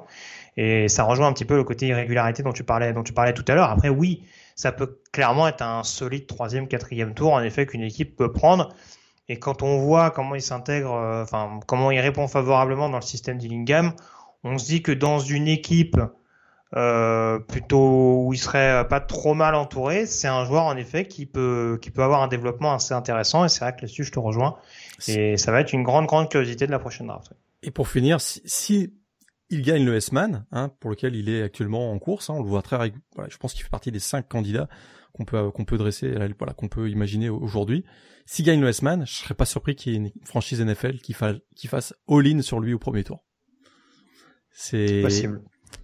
On, l'a déjà. Non, mais de toute façon, il y a, des équipes avec des besoins de quarterback, hein, donc. Euh, exact. Attendez-vous à ce que, même si le talent est pas forcément euh, intrinsèquement parfait, euh, exact, qu'il y ait au moins 4 ou 5 QB draftés au premier tour de la prochaine draft, surtout dans une classe qui est pas non plus avec certaines positions où on se gratte un peu la tête, où on se dit est-ce que ça vaut vraiment au premier tour? Il va y avoir des riches. De toute façon, ça va être, ça va être du classique premier tour. On, on va aller chercher des quarterbacks ou des tackles plus haut que plus haut que ce que ce à quoi on peut s'attendre. Euh, moi, je suis parti sur un défenseur sur ma classe, un joueur. Alors, la prestation en soi est pas dingue cette semaine. J'ai d'ailleurs déjà oublié qui ils ont battu. Euh, je vais parler de Thomas Incoum, defensive end de Central Michigan. Euh, pour Central Michigan, on sait que la saison n'est pas forcément parfaite. Mais pour le coup, Incoum, ça a été une des rares satisfactions cette saison euh, du côté des Chippewas. Euh, qui se sont tout de même repris ce week-end, me semble-t-il, qui sont allés s'imposer à l'extérieur. North, Northern Illinois, pardon. Ouais, victoire 35 à 22 euh, de Central Michigan avec euh, voilà, on va dire une prestation défensive un peu plus aboutie. Euh, en tout cas, ces dernières semaines, on sent voilà, ils ont pris 17 points contre Ball State, ils en ont pris 21 contre Akron. Bon, Akron, on rappelle que cette saison c'est pas fabuleux, mais en tout cas, c'est une défense qui commence à se solidifier un petit peu. on continue de croire, on continue d'avoir ce mince espoir d'une qualification, d'une éligibilité pour un bowl en fin de saison du côté de Central Arkansas et c'est notamment symbolisé par leur defensive end, ancien, ancien, euh, ancien transfert pardon, euh, de Valdosta State, hein, donc en D2 universitaire. Euh, et on voit en effet que euh, globalement, il y a, il y a en effet des attributs qui peuvent vraiment être assez intéressants. Il y a un excellent premier pas. Et je trouve que c'est un joueur qui a réussi à conserver une certaine vitesse dans son jeu. Alors que si on prend ne serait-ce que la saison dernière, il était déjà un peu plus longiligne. Donc c'est un joueur qui a pris du gabarit sans forcément perdre en, agilité, en mobilité, en capacité en tout cas à mettre la pression assez rapidement euh, au niveau de la poche. Donc c'est là où c'est en effet intéressant. Euh, ça va être un projet, je pense avant tout. Euh, je pense que c'est là on parle plus d'un joueur qui serait en début de troisième jour draft, sans doute quatrième, cinquième. Donc c'est vraiment pas un des top pass rushers de, de cette QV, mais encore une fois c'est un joueur qui au vu de son apprentissage, au vu de son, arrivée tardive, on va dire, en première division universitaire, de l'exigence qu'il peut y avoir par rapport à ça, je trouve que c'est un joueur qui répond favorablement et qui peut continuer de se développer en, NFL de, par ses nombreux attributs et euh, sa capacité à être relativement complet sans forcément avoir euh, une caractéristique, voilà, le côté euh, phénomène physique, etc qui, euh, qui va dépeindre par rapport à d'autres. Ouais, je t'avoue que je, je le connaissais pas et je suis tombé sur un article sur lui il y a, il y a deux trois semaines. Euh, je sais plus si c'était The Athletic ou euh, ou un, ou un site de scouting et, euh, et c'est là que j'ai découvert qu'effectivement, je vais pas mentir, hein, je je me passe pas en boucle tous les matchs de Central Michigan. J'avais déjà vu. C'est dommage, hein, parce qu'en plus la Mac, c'est pas comme ouais. si ils allaient, ils les efforts pour jouer en milieu de semaine en ce moment. Hein. Ouais, tout à fait, t'as tout à fait raison. Mais j'avais vu son nom apparaître et puis je m'étais attardé sur euh, sur lui effectivement il y a ouais, il y a à peu près trois semaines. Je dirais début du mois d'octobre, ça m'avait ça m'avait intéressé. Thomas oh, donc. Oui, et puis des fois on peut trouver des bonnes affaires on peut se pass rusher dans la conférence Mac. Hein. Il paraît, bon. il paraît ouais, de temps en temps. bon, j'irai pas jusqu'à dire que c'est un Khalil Mac, hein, faut pas déconner non plus, mais euh, c'était un tout autre niveau. Mais voilà, on... il y a eu un Malcolm Coons par exemple euh, de Buffalo qui est sorti il y a quelques années et qui, une, euh, qui a un backup, euh, qui a un backup du côté du côté des Raiders, il me semble récemment. Donc qui a été, qui a été drafté il y a très peu de temps. Mais voilà, donc euh, Thomas Incoum, potentiel projet, encore une fois, je le dis, joueur assez polyvalent et complet qui pourra, qui pourra dépanner et se faire sa place dans un effectif de par les, les nombreuses, euh, les nombreuses possibilités qu'il peut offrir, ne serait-ce que pour être, euh, en tout cas, une solution de rechange dans un premier temps. Euh, on a fait le tour, en tout cas, sur cette chronique draft. On peut désormais s'intéresser à la chronique fidèle au poste.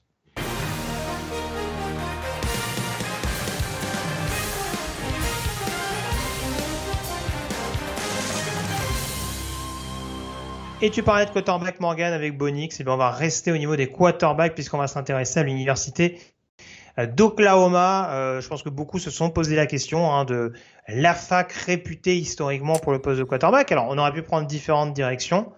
En effet, là aussi, euh, faut un petit peu se placer euh, euh, par rapport à, à, à, nos points de vue. Ça reste parfois des, des, des idées un petit peu subjectives, complètement subjectives même. Par contre, Oklahoma, on peut quand même pas dire qu'en termes de quarterback, ils savent pas faire. Euh, à travers l'histoire et encore plus depuis les années 2000, Morgan, ouais. c'est quand même une fabrique régulière à quarterback. Exactement. Alors, ils ont passé euh, les générations en accompagnant un petit peu le changement de style de quarterback. Hein. C'est ça qui est assez étonnant du côté d'Oklahoma et qui est la grande force probablement d'Oklahoma et ce qui a probablement aussi motivé le, notre choix d'Oklahoma parce que on aurait pu parler de Notre-Dame hein, qui a sur, sur la, la durée a peut-être plus produit de quarterback, mais très clairement, ce qui est... Jimmy Clausen et Brady Quinn, notamment. Ah, c'est pas, c'est pas, c'est pas dedans tu voulais oh, parler. vache. Il y, a un, y a un autre numéro, un numéro 16 notamment, qui était pas mal. T'es vache.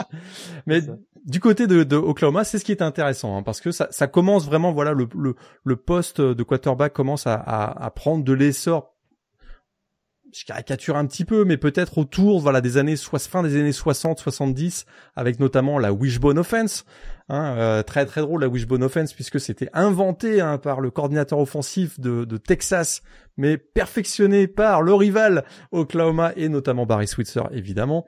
Et donc là, je parle de Steve Davis et JC Watts qui sont vraiment là les deux quarterbacks qui ont incarné euh, la wishbone offense qui a marqué les années 70 avec des titres nationaux d'ailleurs à la clé.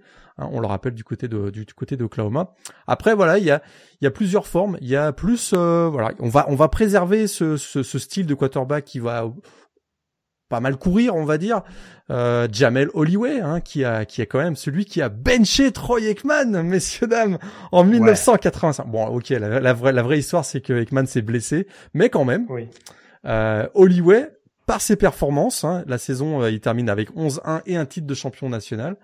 Tout à fait. La conclusion, c'est que Troy Aikman a décidé de prendre ses valises du côté de UCLA, donc quand même. Alors, il a quand même une carrière qui est pas tout à fait la même que celle de Troy Aikman, puisqu'il a été undrafted, hein, faut le savoir. mm. Alors que Troy Aikman a gagné trois Super Bowls, on en riait. Oui, je pense qu'on aurait joué un peu moins de wishbone avec Troy Aikman, mais ouais, bon. tout à fait. Alors après, voilà, après il y a l'émergence des, euh, on va avoir une alternance entre des pocket passeurs, gunslingers et un et des quarterbacks qui vont aussi beaucoup courir. On va avoir Josh Heupel quand même, hein, le, le, le, quarterback qui a gagné le titre national en 2000, euh, deux ans après l'arrivée de Bob Stoops. Euh, qui va être un sixième choix de draft, mais qui va être un finaliste du Trophée Sman en, en 2000 quand même. Quelques années plus tard, on va retomber un peu plus dans le quarterback plus obscur avec Jason White, mais qui a été, euh, voilà, écoute, il a pas eu l'exposition médiatique, je trouve, à la hauteur de son talent, parce que c'est quand même un joueur qui a gagné le S-Man en 2003, euh, qui a lancé 81 touchdowns en, carrière et qui en même temps a été champion national aussi. Donc euh, il a eu des problèmes de, de blessures. Donc il n'a pas été drafté, hein, même s'il a eu un try-out avec les, les, les, Chiefs. Mais Jason White, ça a été un, un quarterback incroyable du début des années 2000. Là, après, on tombe dans les quarterbacks qu'on connaît un petit peu plus, et mais qui surtout ont eu un impact plus fort dans la NFL. Sam Bradford, euh, on commence par lui. Euh, first pick de la draft 2010, champion national en 2008. On pensait d'ailleurs qu'il allait se présenter, tu te souviens, qu'il allait se présenter à la draft dès l'année suivante son titre national, mais il avait décidé de revenir euh, une année supplémentaire. Pas de chance, il s'était blessé, mais ça n'avait pas impacté son, son, son, voilà, son pick euh, pour la, draft de l'année suivante, puisque les Rams l'avaient choisi avec le first pick. Euh, vainqueur du trophée, trophée S-Man en 2008. Finaliste, hein, malheureux contre Florida d'ailleurs. Tout à fait. venir. Ouais. Mais ah bah je, je saute directement sur Landry Jones. Le malheureux Landry Jones, lui qui a battu tous les records de la fac au poste de quarterback. Alors c'est même pareil, il a pas eu une, une, une carrière pardon, à la hauteur de ses performances euh, au niveau collégial, mais euh, il a été drafté par Pittsburgh au quatrième tour, si je me rappelle bien. Euh, ah, voire même un peu plus haut. Hein, un peu plus haut. J'aurais dit trois. Vas-y, vas-y. Donc Landry Jones. Et puis là, c'est vrai qu'on arrive après sur voilà sur trois quarterbacks ou deux et demi, on va dire, qui ont vraiment beaucoup beaucoup marqué les les cinq, six, sept dernières années. On parle bien sûr de Baker Mayfield et Kyler Murray. Tous les deux ont gagné le S-Man. Euh, et ils ont effectivement marqué euh, aussi voilà leur entrée dans la dans la voilà, les dernières années ont marqué leur entrée dans la NFL et puis Jalen Hurts s'est passé par là aussi hein, quand même on sait qu'il a été recruté par Alabama mais il a eu une très belle saison du côté de du côté de Oklahoma euh, également. Alors on sait qu'on a aussi Caleb Williams qui est passé par Oklahoma très rapidement. Maintenant il est du côté du USC mais voilà hein, on a vraiment on s'est adapté au temps du côté de du côté de Oklahoma en, restant très performant dans sa dans la voilà dans la formation des, des quarterbacks. Tout fait. Donc déjà my bad, hein, c'était bien quatrième tour pour Landry Jones, bien vu. Euh, et euh, oui, oui, mais c'est vrai qu'après il y a eu cette, euh, voilà, cette. Je trouve que c'est vraiment euh, l'arrivée, tant quand tu commences à en parler, mais oui, euh, Josh Huppel, Bob Stoops notamment, hein, qui a vraiment, qui a vraiment appris à, à étayer un petit peu plus le jeu aérien, notamment d'Oklahoma, hein, ce qui a permis notamment aux Sooners d'aller chercher un titre national assez vite, en tout cas d'être une équipe extrêmement redoutable offensivement, hein, même si bien entendu ça restait aussi une équipe très axée sur du jeu au sol, avec des, des Adrian Peterson, des, des Marco Murray, pour ne, pour ne citer que, hein, il y en a eu plein d'autres, mais voilà, c'est, ça restait une équipe extrêmement euh, séduisante à voir jouer offensivement, et notamment par le biais de ses quarterbacks, ce qui n'a pas forcément été toujours l'ADN d'Oklahoma, euh, enfin dans le domaine aérien j'entends, même si c'était une équipe qui marquait régulièrement 400 euh, yards par match offensivement euh, sous l'air Barry Switzer. Euh, donc, donc voilà, c'était assez notable à ce niveau-là, mais c'est vrai que voilà, les derniers principaux quarterbacks, hein, Caleb Williams mis à part, c'est vrai qu'il y a beaucoup de transferts, mais en tout cas, ça continue dans l'idée que voilà, ça, ça, reste aussi un endroit où les quarterbacks savent briller, Norman, et c'est important de mettre en, en évidence. On a envoyé un choix compliqué, Morgan. Premier quarterback, deuxième quarterback, troisième quarterback. Il paraît qu'on a le premier, le premier c'est le même. Ouais, je t'avoue que moi j'ai pas eu de mal à, choisir les deux premiers. Sam, Brad... mis Sam Bradford dans ma première équipe. Sam Bradford et Baker Mayfield. J'ai mis Sam Bradford et Baker Mayfield. Ton troisième? Euh, Dans ma, ouais, mon troisième. Là, j'ai beaucoup hésité. Moi, j'ai mis Josh Huppel. Pour la symbolique, encore une fois, ah, ouais. justement de ce renouveau offensif. Euh, Josh Huppel, faut quand même rappeler, hein, il a un parcours très tortueux également. Tout à fait. Euh, passé, alors c'est, je sais pas si c'est un junior collège, mais en tout cas, euh, c'est, oui, c'est un, c'est une, c'est une université un peu plus obscure. Et il arrive vraiment à Oklahoma, il se, il se relance et, euh, enfin, c'est un peu d'ailleurs à l'image de son parcours de coaching, hein, parce que c'est vrai que beaucoup ont tendance à l'oublier, mais euh, il a, il a été assistant coach à Oklahoma au milieu des années 2000 et euh, c'est presque passé inaperçu. Il a fallu notamment sa période en tant que coordinateur offensif à Missouri aux côtés de Drew pour, pour vraiment lancer son, sa carrière en tant que coach. Euh, en tant que quarterback, c'était c'était à peu près la même chose et personne n'aurait misé lorsqu'il arrivait du côté d'Oklahoma euh, sur le fait que euh, c'était un c'était un joueur qui allait, qui allait permettre à Oklahoma d'aller chercher le titre national. Alors, je sais que Jason White était en balotage avec Nate Heibel, je crois, à l'époque. Ouais, je, je sais, je sais pas si Yupel était aussi en balotage avec, en, en balotage, pardon, avec Heibel euh, lors de ses premières saisons du côté de l'Oklahoma. Mais en tout cas, voilà, il y a, il y a eu la, la, possibilité, en tout cas, de se faire sa place. Et de, encore une fois, je le dis, de contribuer à ce renouveau d'Oklahoma. Ça me paraissait compliqué de pas le, le considérer en troisième quarterback de par cet état de fait. Écoute, il y, a un, y a un côté très subjectif hein, dans la sélection des quarterbacks euh, dans nos équipes. Moi, j'ai toujours été un incroyable fan de Landry Jones. J'ai toujours adoré ce joueur. Je le trouvais même super élégant sur le terrain. Et euh, j'ai toujours aimé. Et puis, euh, écoute, il a, il a aussi des stats. Hein, il a fait 617 euh, mhm. passes en carrière avec le maillot de, des Sooners. Ça reste encore aujourd'hui un record. Donc euh, voilà, je trouve j'ai toujours beaucoup aimé Landry Jones. Il n'a pas eu une carrière voilà dans la NFL qui a été remarquable, mais Landry Jones pour moi. Les autres universités spécialisées dans les quarterbacks, du coup? Alors là, ça marche par, plutôt par génération. C'est vrai que dernièrement, euh, Alabama, euh, voilà, hein, c'est sûr qu'ils en ont produit. Voilà, ils ont, ils en ont produit pas mal. C'est sûr que euh, Greg McElroy, je sais que tu l'adores.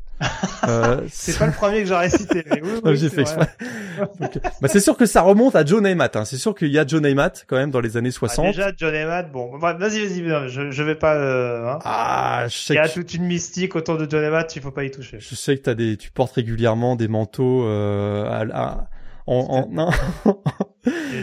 John Amat, le, le quarterback le plus médiatique de l'histoire euh, de l'histoire du monde, mais euh, quand tu sors le soir à Paris, euh, je sais que tu portes les tu portes les manteaux à la, John Amat. Voilà, mais autant je trouve que son héritage chez les Jets est boursouflé, autant Alabama, elle est difficilement contestable. Tout à fait. Ken Stabler aussi quelques années plus tard. Il y a eu même les frères Rutledge qui euh, voilà qui ont qui ont qui ont marqué aussi l'histoire d'Alabama quelques années plus tard dans les années 70.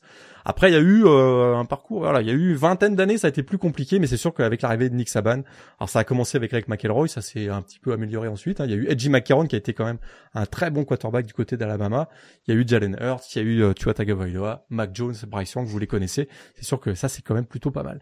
Je suis sûr que tu voulais me parler de Jack Cooker. Non, j'aurais pu, mais euh, non, non, mais non, je suis un peu déçu parce que ton troisième quarterback, c'était qui? C'était Landry Jones? Oui, je sais. Je suis quand même déçu. Que je suis quand même déçu que t'aies pas cité Trevor Knight. Tant qu'on fait une petite parenthèse euh, sur les quarterbacks sortis de nulle part. Non, mais Trevor Knight, en fait, on s'en souvient uniquement par euh, par ce qui s'était passé avec Katy Perry. Avec Katy Perry, on, bah, on est tous d'accord. Bah ça, non, ça, il a... et son Sugar Bowl d'anthologie. Et son Sugar Bowl d'anthologie, voilà. Et son Sugar Bowl d'anthologie, absolument. Pardon, je t'ai coupé du coup, mais voilà, oui, c'est vrai qu'il y a une liste de quarterbacks malgré tout du côté de Bama, notamment ces dernières années. Et cette dernière décennie où c'est assez notable. si on avait fait le même classement il y a 10 ans, on aurait probablement dit USC, parce que c'est vrai que USC sortait euh, de, de, voilà d'une quinzaine, vingtaine d'années où ils ont vraiment sorti tous les voilà tous les ans quasiment ou tous les deux trois ans euh, en fonction des générations des gros quarterbacks. Bah, on euh, rappelle qu'il y a la pipeline avec euh, c'est Matterday, c'est ça le Exactement. la quarterback qui le la quarterback le, le lycée qui regroupe les meilleurs quarterbacks lycée, les meilleurs quarterbacks californiens du pays, je vais y arriver. Exactement. Alors il y a eu Rodney Pitt, il y a eu euh, Rob Johnson. Après il y a Carson Palmer bien sûr, Matt Lennart, Mark Sanchez, Matt Barclay. Hein, et puis ça s'est un petit peu calmé ensuite avec Cody Kessler et Sam Darnold, mais. mais... Eh, bah il y a, y a, eu Jackson Dart avant qu'il parte à Ole Miss. Hein. On voit que cette saison il fait des bonnes choses. Hein. Tout à ça fait. Confirme, tout à fait. le potentiel du ouais. Tout à fait. Et puis donc je parlais tout à l'heure de Notre-Dame parce que c'est vrai que Notre-Dame, bah là ça traverse les générations. Hein, ça démarre dans les années 40 avec Angeli Bartelli, Johnny Lou Jack, euh, Paul Ornung bien sûr, euh, Joe Tessman. On arrive à Joe Montana quand même, cette légende, Steve Boyerline, Tony Rice, fantastique quarterback Tony Rice aussi, Rick Ron Paulus. Rick Meyer, Ron Paulus, absolument. Et puis là, et là, là, on arrive à tes trois idoles, hein, Brady Quinn, Jimmy Clausen et Tommy Reese que tu adores. Ah, t'as pas cité Brad Golson, je suis un peu déçu. Brad Golson, non. Ah bah non, là, ah bah le 21e siècle, euh, faut se frotter les yeux quand même quand tu vois les quarterbacks de Notre-Dame. Hein. Ouais, c'est bah, sûr que Brady Quinn a eu quand même une très belle carrière avec, avec Notre-Dame. Euh, Jimmy Clausen, ça a été une, une demi-saison, mais mais euh, Tommy Reese, il a fait des bons matchs, Tommy Reese. Ah bah moi je me rappelle surtout de par ses de par ses incartades avec, ah oui avec avec, avec, Brian, Kelly. C'était fabuleux pour ceux qui se rappellent pas. Et, c'est encore plus fabuleux quand tu sais qu'après Tommy Reese va devenir le coordinateur offensif de Brian Kelly. C'est tout à fait. Parce qu'il y a il y a ce faire il y a se faire souffler. Où il se faisait pourrir ah sur le bord du terrain, c'était fabuleux. Il y avait il y a, se faire souffler dans les bronches et puis il y a Tommy Reese face à Brian Kelly. et c'est ça. Le mec il a eu le syndrome de Stockholm. Il a fait je veux devenir coach à Notre-Dame. mais euh, non non mais encore une fois, on est d'accord. Il y a, il y a, d'autres exemples qu'on aurait pu qu'on aurait pu donner, mais bien entendu que Notre-Dame est une, est une Alors, sacrée dans ce Peut-être pour terminer, parce qu'on n'en parle pas tant que ça, 15 secondes, BYU, Mhm. BYU a souvent Bien été, sûr. a souvent été considéré comme euh, QBU en fait.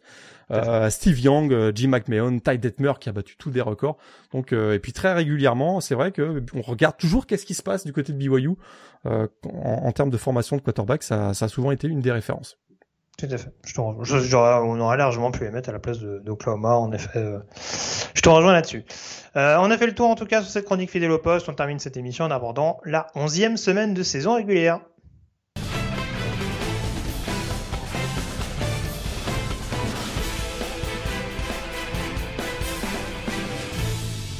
Alors on se disait en off, Morgan, euh, en termes de duel entre équipes classées notamment, c'est peut-être un peu moins excitant que ce qu'on a eu ce week-end. Mais en tout cas, il y a des rencontres intéressantes, notamment peut-être aussi pour Alabama.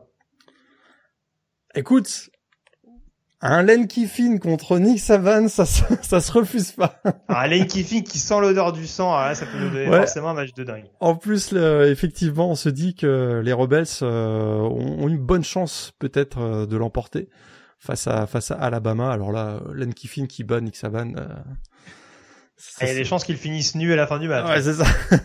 Donc c'est vrai que ce sera un des, un des moments forts de cette prochaine semaine.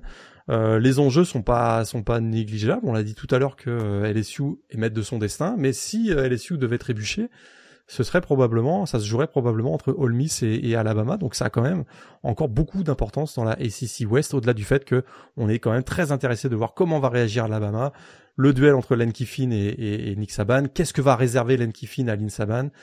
On sait qu'il va probablement adapter son playbook, quitte à nous sortir des triplets euh, euh, improbables. Donc ça, ça c'est sûr que ce sera un des, un des grands moments. Moi, je sais aussi que je vais surveiller beaucoup. Je t'en parlais tout à l'heure. Oregon-Washington. J'ai un feeling pour ce match. Je sais pas pourquoi. Il y a toujours eu entre ces deux équipes beaucoup d'animosité parce que c'est une grosse rivalité du Nord-Ouest des États-Unis. Il y a un méga upset alert, je trouve. Je, Oh. je sens que Michael Penix euh, peut sortir un, un match euh, qui pourrait embêter Oregon. Alors là, ça va finir en une, une grosse raclée pour pour les ça. skis et on va tous me dire ouais, tu dis tu dis n'importe quoi. Mais je sais pas, j'ai un feeling sur ce match-là. Et bien sûr, il y a le fameux match entre Texas et TCU dont on parlait tout à l'heure. Je sais que l'émission euh, College, College Game Day y sera. Euh, une victoire de TCU et ils ont un billet en poche pour la finale de la Big 12 et une victoire de Texas et on les avait peut-être écartés un petit peu trop tôt parce que les Longhorns reviendraient complètement dans la course pour la finale de Big 12.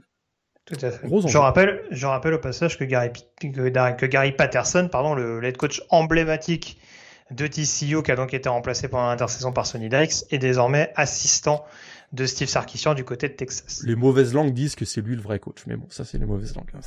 hein. tu te désolidarises bien entendu de, ces mauvaises langues. Je- J'en suis persuadé. Mais voilà, sans forcément dire qu'il aura la main sur tout, je pense qu'il connaît quand même deux trois profils du côté de TCU.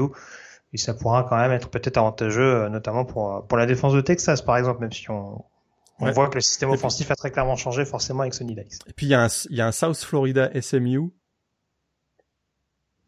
Ah, je l'ai pas dit, c'est vrai tout à l'heure, euh, South Florida, euh, vu- départ de Jeff Scott. T'as vu ce segway que je te fais là? Ah, franchement, bravo. Là, tu régales. Là, tu régales. Euh, donc ouais, dé- départ de, de Jeff Scott en tant que head coach de South Florida. Bon, c'est pas une, c'est pas une sensation en soi parce que South Florida a perdu lourdement sur le terrain de Temple ce week-end. Hein. Puis là, ils, là, ils vont se rassurer face à une équipe qui vient de marquer 77 points. C'est ça, que, Exactement, ça que je voulais dire. Ils en ont pris 54 contre Temple. hein. Ils se sont fait ouvrir par AJ Warner, hein, le, le fameux fils de Kurt euh, qui joue quarterback donc chez les Halls. Et là, oui, en effet, c'est pas très très rassurant face à SMU. Le programme du coup de cette semaine, ça commence dans la nuit de, mardi à mercredi, donc on retrouve les bons horaires hein, parce qu'on a changé d'heure du coup de nouveau euh, en Amérique du Nord. Euh, Donc ça, donc dans la nuit de mardi à mercredi, euh, le retour de la conférence MAC, la fameuse conférence de Thomas Incoum et d'autres. Euh, alors dans les matchs intéressants, alors Eastern Michigan en déplacement à Akron à 1h du matin, bof. Il est même pas, Miami, il, il est même pas télévisé, ouais. je pense. Ouais. Tout à fait, il n'est pas télévisé. Par contre, sur ESPN, on a Miami Ohio contre Ohio. Ça peut, ça peut, c'est pas inintéressant la défense de, de Miami contre contre l'attaque notamment d'Ohio qui tourne pas mal depuis le début de la saison. Un Toledo Ball State qui sera peut-être l'affiche de cette nuit-là à 2 heures du matin, hein, avec une victoire impérative pour Toledo pour pour faire un très très grand pas décisif vers la finale de conférence MAC. Dans la nuit de mercredi à jeudi à 1 heure du matin, euh, Western Michigan, Northern Illinois, il y aura plus vraiment beaucoup d'enjeux entre ces deux programmes qui pourtant étaient en vue ces dernières années. Je me demande si on n'a pas les deux derniers vainqueurs de conférence entre les Broncos et et les Huskies. Euh, Central Michigan qui recevra Buffalo à 1h du matin également. Et l'affiche de la nuit, Morgan, ce sera Bowling Green contre Kent State à 1h. surtout pour Bowling Green, hein, qui s'est encore imposé ce week-end et euh, qui peut toujours prétendre à la finale de conf. Donc euh, on aura un œil avisé sur ce qui se passera concernant les Falcons. Tout à fait. Dans la nuit de jeudi à vendredi, à 1h30 du matin, Memphis Tulsa et Louisiana Georgia Southern, c'est largement pas stable pour ces confrontations respectives d'AAC et de Sunbelt. Dans la nuit de vendredi à samedi, à 2h, Cincinnati contre East Carolina. Attention, on a vu qu'East Carolina était capable de battre UCF. Donc même si c'est chez les Bearcats, peut-être un upset alerte. Je pense que c'est ce que tu allais me glisser. Exactement. Voilà, il va falloir stopper notamment le, le gros jeu hostile des Pirates euh, pour, euh, pour les joueurs de, de Luke Fickle. USC euh, contre Colorado, ça aussi ce sera dans la nuit de vendredi à samedi. Pas sûr que ce soit très accroché à 3h30 du matin, mais en tout cas ce sera intéressant de suivre une équipe qui figure actuellement dans le top 10 du top 25, sous réserve que ce soit confirmé par le, par le comité dans la nuit de mardi à mercredi. Et on aura également un UNLV Fresno State intéressant au niveau des confrontations euh, de la conférence Mountain West avec Fresno qui, on le disait, euh, doit continuer de s'imposer pour faire un grand pas là aussi vers la finale de conférence euh, MW. Euh, concernant les matchs de samedi à 18h, donc Tennessee qui recevra Missouri, Ohio State qui recevra Indiana, LSU en déplacement du côté d'Arkansas, on en parlait tout à l'heure. Tout ça c'est à 18h. Hein. Si je le précise pas, tout ça c'est à 18h. Le fameux Illinois Purdue dont on parlait tout à l'heure. Euh, J'allais dire malheureux perdant, on sait plus trop maintenant, mais en tout cas gros avantage au gagnant dans, dans, dans cette bataille à couteau tiré de la Big Ten West. Euh, on aura Notre-Dame Navy, on va dire, euh, pour, les, pour les plus nostalgiques. Pour le folklore. Un, grand, classique à 18h. Match, tu le rappelles, aura lieu à Dublin la saison prochaine. Hein, c'est important de, le, de repréciser. Et qui aura lieu à Baltimore au, au, MNT Bank Stadium cette année. Tout à fait, chez les Midshipmen. Euh, Liberty, si vous voulez vous faire un, un avis à 18h, ce sera en déplacement du côté du Con. Les deux équipes indépendantes hype du moment. Euh, entre une équipe potentiellement qualifiable pour un bowl majeur et Jim Mora qui peut qualifier, euh, qui peut rendre éligible son équipe pour un bowl en fin d'année avec une victoire. Donc euh, ce sera vraiment un match intéressant à suivre de par cet état de fait là. Si vous voulez voir les 80 points des CMU, donc face à South Florida, ce sera toujours à 18h. Et puis un petit peu plus tard, on aura donc à 21h30 Clemson qui recevra Louisville, Michigan qui recevra Nebraska, le Ole Miss Alabama qui sera à 21h30, donc un horaire relativement accessible. À la même heure, on aura Oklahoma State contre Iowa State, on aura Penn State contre Maryland, on aura NC State contre Boston College, le fameux Iowa euh, Wisconsin dont je parlais également tout à l'heure. Un bouillant Tulane UCF Attention parce que UCF, euh, on l'a dit, mais ils sont ils sont pas encore enterrés. Une victoire à Tulane, ça pourrait clairement relancer tout l'intérêt de la conférence AAC. Euh, Tulane, qui on le rappelle, joue euh, également une place en, en bowl major en fin de saison, donc ça, ça aura cet intérêt-là. Dans la nuit de samedi à dimanche, à 1h du matin, Georgia sera en déplacement du côté de Mississippi State. Le fameux Oregon-Washington dont tu parlais tout à l'heure, Morgan. Le fameux Baylor-Kansas State, méga upset alerte euh, dans ce match sur le terrain des Bears. Euh, le fameux Texas TCU, ce sera un tout petit peu plus tard à 1h30 du matin. À la même heure, on aura Wake Forest euh, contre North Carolina. Attention pour North Carolina parce qu'il faut quand même essayer d'assurer un bon bilan pour la fin de saison et qu'ils n'ont perdu qu'une fois pour l'instant. Euh, à 2h du matin, Syracuse Florida State, ça a perdu un petit peu de son intérêt. J'ai oublié à 1h30 du matin le Auburn Texas A&M et surtout le Coastal Carolina Southern Miss qui peut être intéressant pour la situation des Chanticleers. À 3h du matin, Oregon State qui recevra California. À 4h, Utah recevra Stanford. À 4h30, UCLA recevra Arizona. Et je crois qu'on a fait à peu près le tour. À 4h30, il y aura peut-être un petit San Diego State, San Jose State pour ceux qui sont intrigués au niveau de la Mountain West, avec ces deux équipes qui bataillent avec Fresno State dans la division Ouest pour se qualifier pour la finale de la Mountain West. Les principales affiches, bah écoute, je vais garder notamment des rencontres classées. Tu voulais rajouter quelque chose, Morgan? Non, tout est bon. Ok, tout est bon. Euh, bah écoute, on va commencer avec ce premier match, Illinois, Illinois Purdue. Moi, j'y vais avec Purdue. Je le sens comme ça. Eh, t'as vu, eh, là c'est moi qui te, là c'est moi qui te fais la passe dès là. Illinois. Ah ouais. Bielema, il va, il va rendre le match tellement moche qu'il va gagner. T'as une bien belle opinion d'Illinois en tout cas.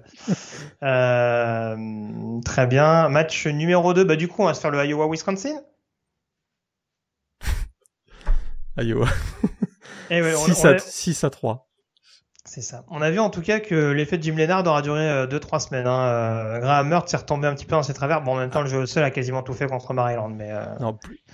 Je- Iowa, je pense qu'ils vont gagner sur un, effectivement sur un big play défensif. eh ben, moi, j'y suis allé sur Wisconsin. Et gagne Euh, d'ailleurs, hein, entre les deux.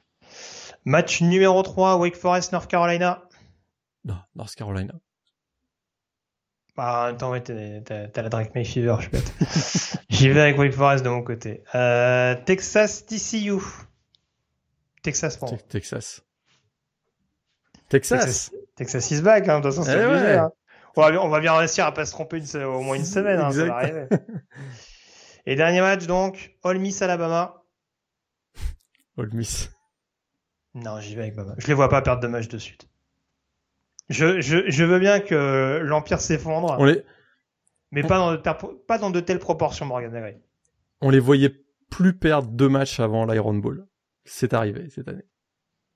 Ouais, mais C'était la première fois depuis pour Bama. 2010 Ils ont, ils ont pas un calendrier simple, encore une fois. Hein. Tennessee, LSU, Ole Miss à l'extérieur, c'est pas cadeau, mais euh, Eh, mais ça, va, peux- ça va être encore l'enfer à Ole Miss. hein. Avec le public. euh, Ouais, mais je.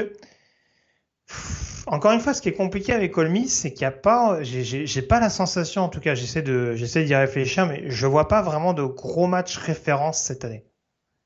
C'est ça qui me, c'est ça qui me pose problème. Je ne, je ne doute pas, je ne doute pas que contre Bama, en effet, il va y avoir une ambiance du feu de Dieu. On a vu qu'il y a une défense qui était capable de mettre de l'intensité.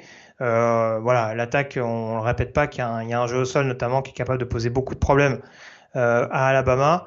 Mais c'est vrai que cette saison, quand tu regardes le calendrier d'Ole Miss, le seul vrai test, ils ont eu deux gros tests pour moi, c'est Kentucky à domicile avec euh, en effet ces pertes de balles un petit peu fatales en fin de match pour les Wildcats, où si le résultat est différent, il n'y a pas de scandale, et il y a cette défaite à LSU quoi. On me dira Texas A&M, mais bon vu la situation d'A&M euh, depuis depuis quelques semaines, euh, j'ai du mal à le considérer. Donc euh, c'est vrai que c'est, euh, je dis pas que c'est pas faisable, C'est pas fou. mais j'ai, mais j'ai du mal à m'avancer sur une victoire d'Ole Miss face à une équipe d'Alabama qui sera autant blessée moralement, entre guillemets. Je, je vois quand même Bama répliquer et dire bon, maintenant vous êtes gentils les gars, mais euh, ok, ok, on s'est fait avoir sur une conversion à deux points. Ok, on a perdu sur un field goal tout moche face à Tennessee. C'est vrai que c'était Alabama. bon. Alabama, il y a 7-2, s'ils sont à 9-0, il y a- Bah, rien à dire, quoi. Bah, c'est ça. C'est ça. On parle d'une équipe en disant, ouais, les gars, euh, bon, il va être sympa, votre bowl, euh, votre bowl disputé le 20 décembre. euh. le bon, Birmingham mecs Bowl. Birmingham passés, euh, ils sont quand même passés tout tout près d'une fiche invaincue, donc, euh, Ah. J'irais plutôt, j'irais plus avec Bama sur ce match. je- je- Bons arguments. Je reste avec Ole Miss. Tu as le droit, tu as le droit, ça s'entend. Tu, tu as été convaincu, euh, la, la Shark Defense est de retour, donc si, ça me rassure. Euh, très bien. Bah écoute, merci Morgan en tout cas d'avoir été en ma compagnie. On débriefera tout ça euh, dès la semaine prochaine. Merci en tout cas à tous d'avoir été avec nous. Et puis euh, on se donne donc rendez-vous dans quelques jours pour analyser cette onzième semaine de saison régulière en détail. Très bonne journée et avec plein de rencontres NCA programme. Salut à tous. À la semaine prochaine et bravo les Astros!